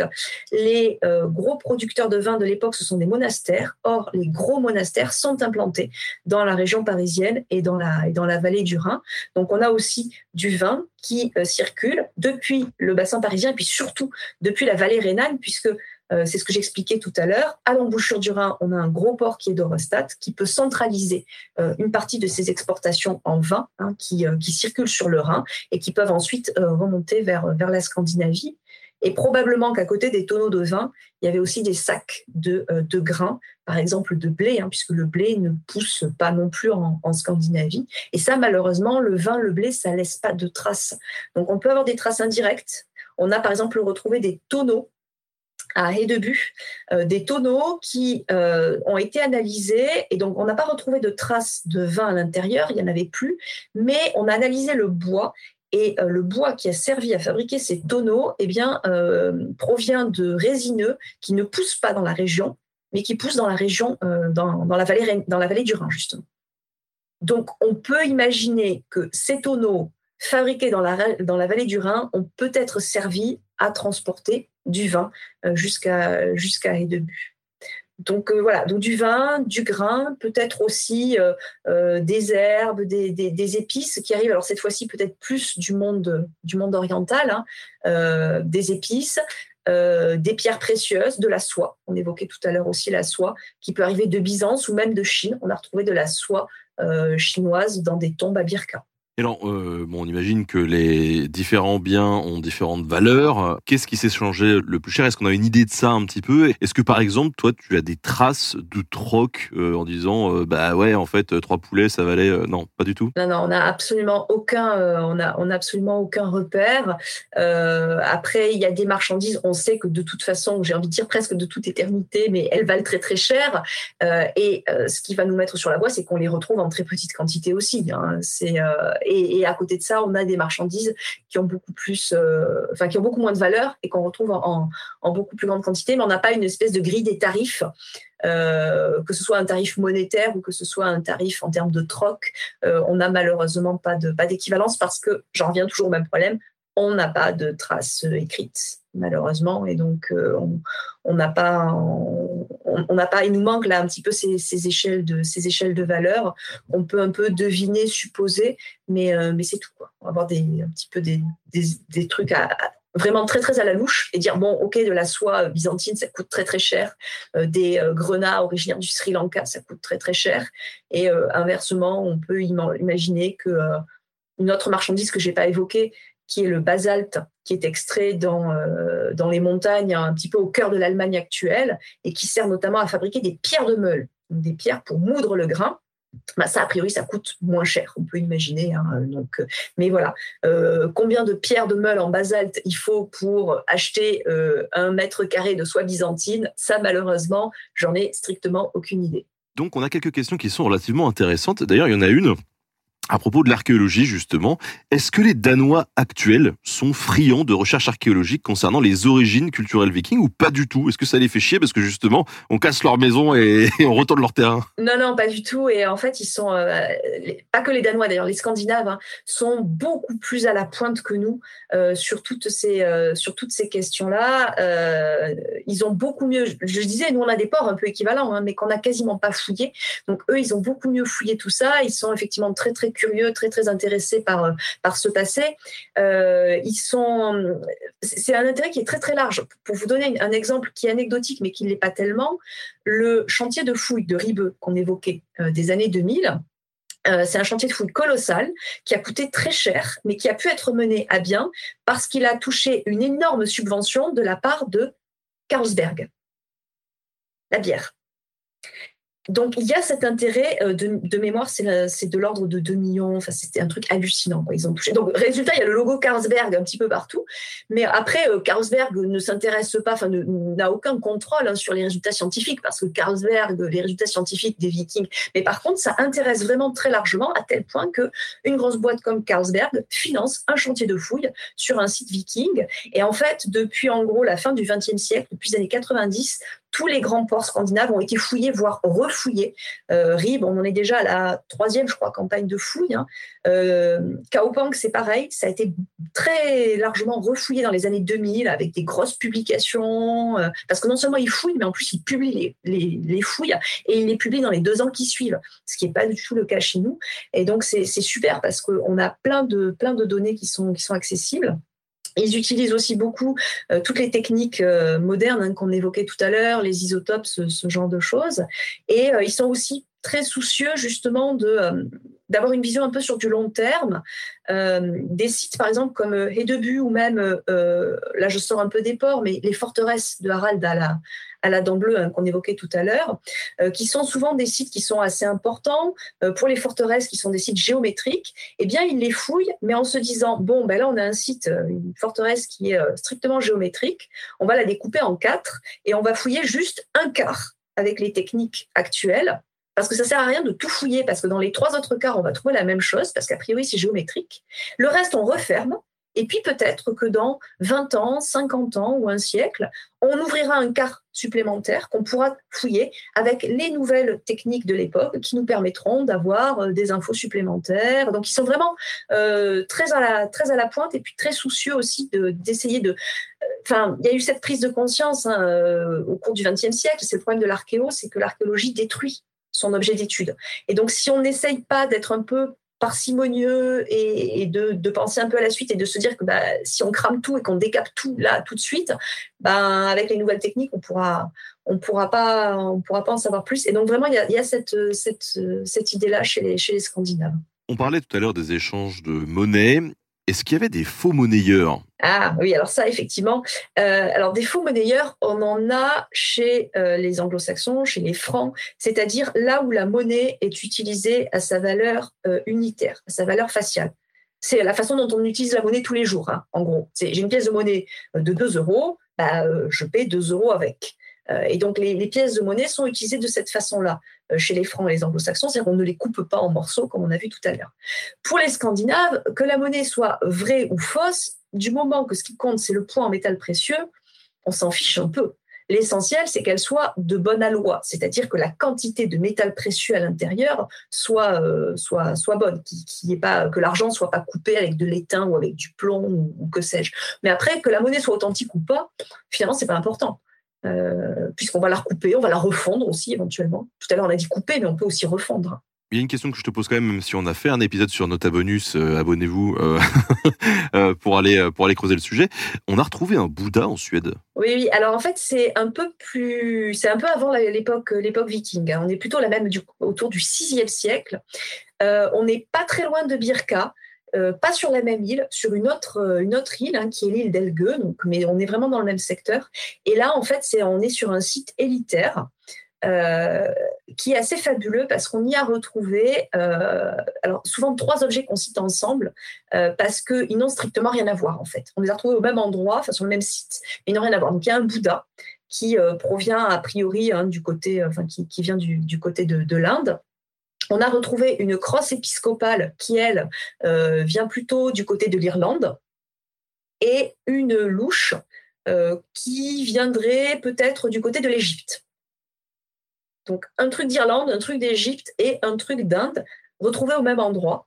Et euh, donc, c'est un exemple qu'on cite souvent parce que ça montre, en fait, dès, ça rejoint ce qu'on disait tout à l'heure sur les, échanges très anciens, hein, avant même l'époque viking, euh, des, euh, des, échanges, mais sur des distances assez hallucinantes, en fait. Hein, et donc, mais là, on est J'insiste, on est sur un site très particulier, un site élitaire, euh, donc on ne peut pas retrouver ce genre de choses un peu n'importe où euh, en, Scandinavie. Mais oui, oui, on a retrouvé un, petit Bouddha, on, le voit assez souvent. Il fait partie des objets qui reviennent assez régulièrement, même si techniquement, il n'est pas vraiment de l'époque viking.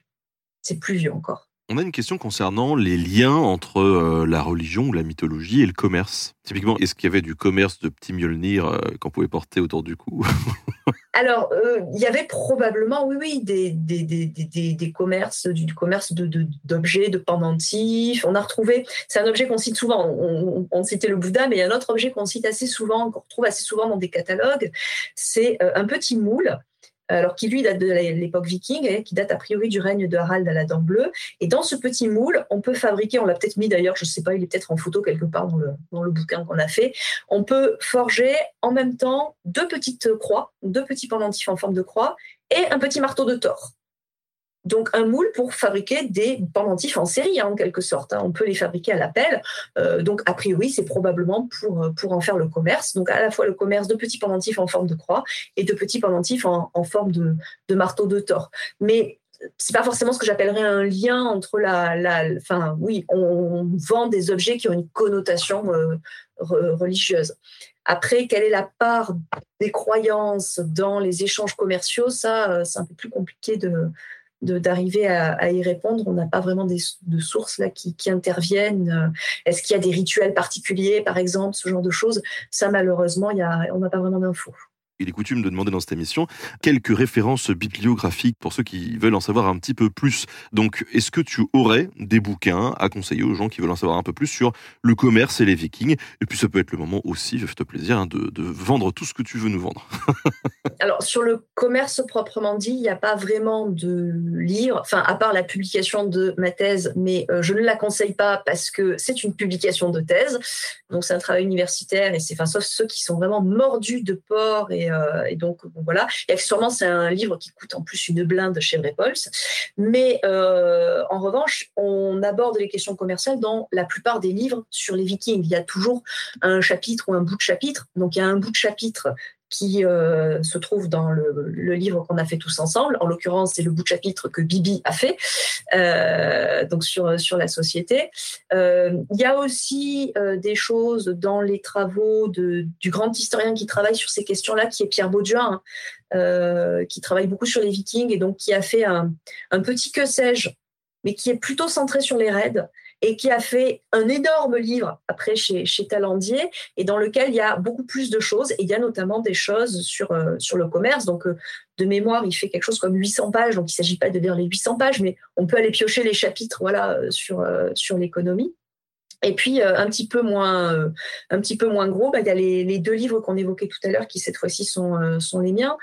donc le Harald à la dent bleue qui est pas centré sur l'économie, mais il y a un chapitre sur la politique économique de Harald sa politique monétaire, euh, la façon dont justement il, euh, il, surveille le port de Hédebu qu'on mentionnait tout à l'heure. Et l'autre livre que j'ai publié ensuite chez Talandier, qui est Le Monde Viking, et qui en fait est une galerie de portraits hein, donc d'individus, à la fois d'hommes et de femmes de cette époque-là. Donc il y a un peu de tout. Il y a des pirates, mais il y a aussi des marchands, des voyageurs, des explorateurs. Il y a par exemple Otard qu'on évoquait tout à l'heure. Il y a aussi la riche veuve que je mentionnais euh, rapidement tout à l'heure, qui est, qui est Fridebourg. Et puis il y a d'autres chapitres qui sont un peu à la charnière entre l'économie et, le reste. Il y a un chapitre sur la fameuse tombe de la guerrière de Birka, hein, euh, la BJ 500, 581. Euh, guerrière ou pas, peut-être aussi commerçante. Justement, il y a des liens avec les, aspects économiques dans, dans, dans, ce livre-là. Donc, je pense qu'il y a, il on disait tout à l'heure, il commence à y avoir des choses en français. Hein, donc, ça, fait déjà, déjà pas mal de, choses. Et puis, je crois qu'il y a encore des livres qui arrivent d'ici, d'ici la fin de l'année. Donc, normalement, ceux qui, sont curieux d'histoire économique ou même plus largement hein, sur d'histoire sociale, l'histoire de la Scandinavie, il y, a, déjà largement de quoi faire avec le livre Nota Bene, les travaux de, Pierre Bauduin et puis éventuellement mes travaux à moi. Et justement, revends-nous un peu tes dernières publications. Donc, Le Monde Viking, ça c'est euh, chez, euh, chez Talandier. Donc, c'est le dernier, c'est les galeries de, portraits. Et euh, le Harald à la dent bleue. Pour ceux qui voudraient aussi savoir pourquoi le Bluetooth s'appelle le Bluetooth, il faut lire le Harald à la dent bleue. Et ça, c'est chez Passé Composé. Et si vraiment il y a des mordus, il y a les ports des mers nordiques chez Brepols, mais ça, il faut vraiment en vouloir. c'est beaucoup plus beaucoup plus universitaire comme, comme travail beaucoup plus gros. C'est quoi tes prochains projets? Est-ce que tu as le droit de spoiler ou pas du tout? Ah, Il va y avoir encore euh, quelques, quelques livres, alors pas tellement sur les vikings, plutôt sur le monde, sur le monde scandinave, euh, mais pas pour tout de suite parce que j'ai pas écrit une ligne là depuis, depuis quelques temps. Et puis il, va y avoir quelques, quelques numéros de revues aussi qui vont, qui vont arriver dans, dans, les mois à venir. Donc il va, il va y avoir encore de quoi de quoi euh, euh, rassasier les, curiosités, les curieux euh, d'ici quelques d'ici quelques mois. Et puis il y a le, le, livre pour ceux qui ne l'ont pas encore vu qu'on a fait tous on a fait tous ensemble. Et oui, les Vikings, si vous ne l'avez pas eu durant la campagne de crowdfunding, eh ben maintenant il est aussi dispo. La couverture n'est pas la même, mais en tout cas c'est exactement le même contenu à l'intérieur il n'y a rien qui change. Donc euh, voilà, ça reste beau et synthétique. Et, voilà, même si c'est pas exhaustif, en tout cas, c'est une première approche des Vikings euh, qui peut vous permettre de dégrossir un petit peu le champ de vos recherches c'était pas possible d'être exhaustif dans ce, dans ce format-là, mais c'est une bonne entrée en matière. Et ceux qui veulent de l'exhaustivité et qui ensuite veulent vraiment se plonger plus, euh, je pense que l'histoire des Vikings de Pierre Bauduin, le, pavé que j'évoquais tout à l'heure, c'est un bon complément. Mais euh, ça peut effectivement venir dans un, dans un second temps. J'irai dans un premier temps euh, le livre Nota Bene, à la rigueur dans un deuxième temps peut-être mes travaux, et puis dans un troisième temps Pierre, Pierre Bauduin pour avoir une approche un peu, un peu graduelle. Merci à tous en tout cas d'avoir suivi cet entretien avec euh, Lucie, entretien passionnant sur les vikings et le commerce. Et je vous souhaite à tous une euh, très bonne journée. Encore merci euh, Lucie, à toi. Salut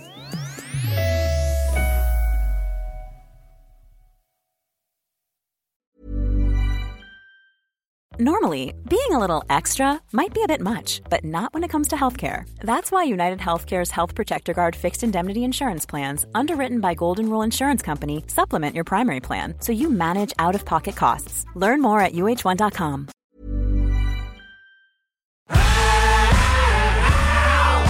Si vous avez aimé ce podcast, vous aimerez aussi mon autre podcast, Callisto, dans lequel je vous raconte des mythes et des légendes. En attendant que vous nous suiviez sur Castbox, Apple Podcast, Podcast Addict ou toute autre plateforme qui propose cette fonction, n'hésitez pas à vous abonner. Vous pouvez même nous laisser une note et, soyons fous, un petit commentaire, je le lirai avec plaisir.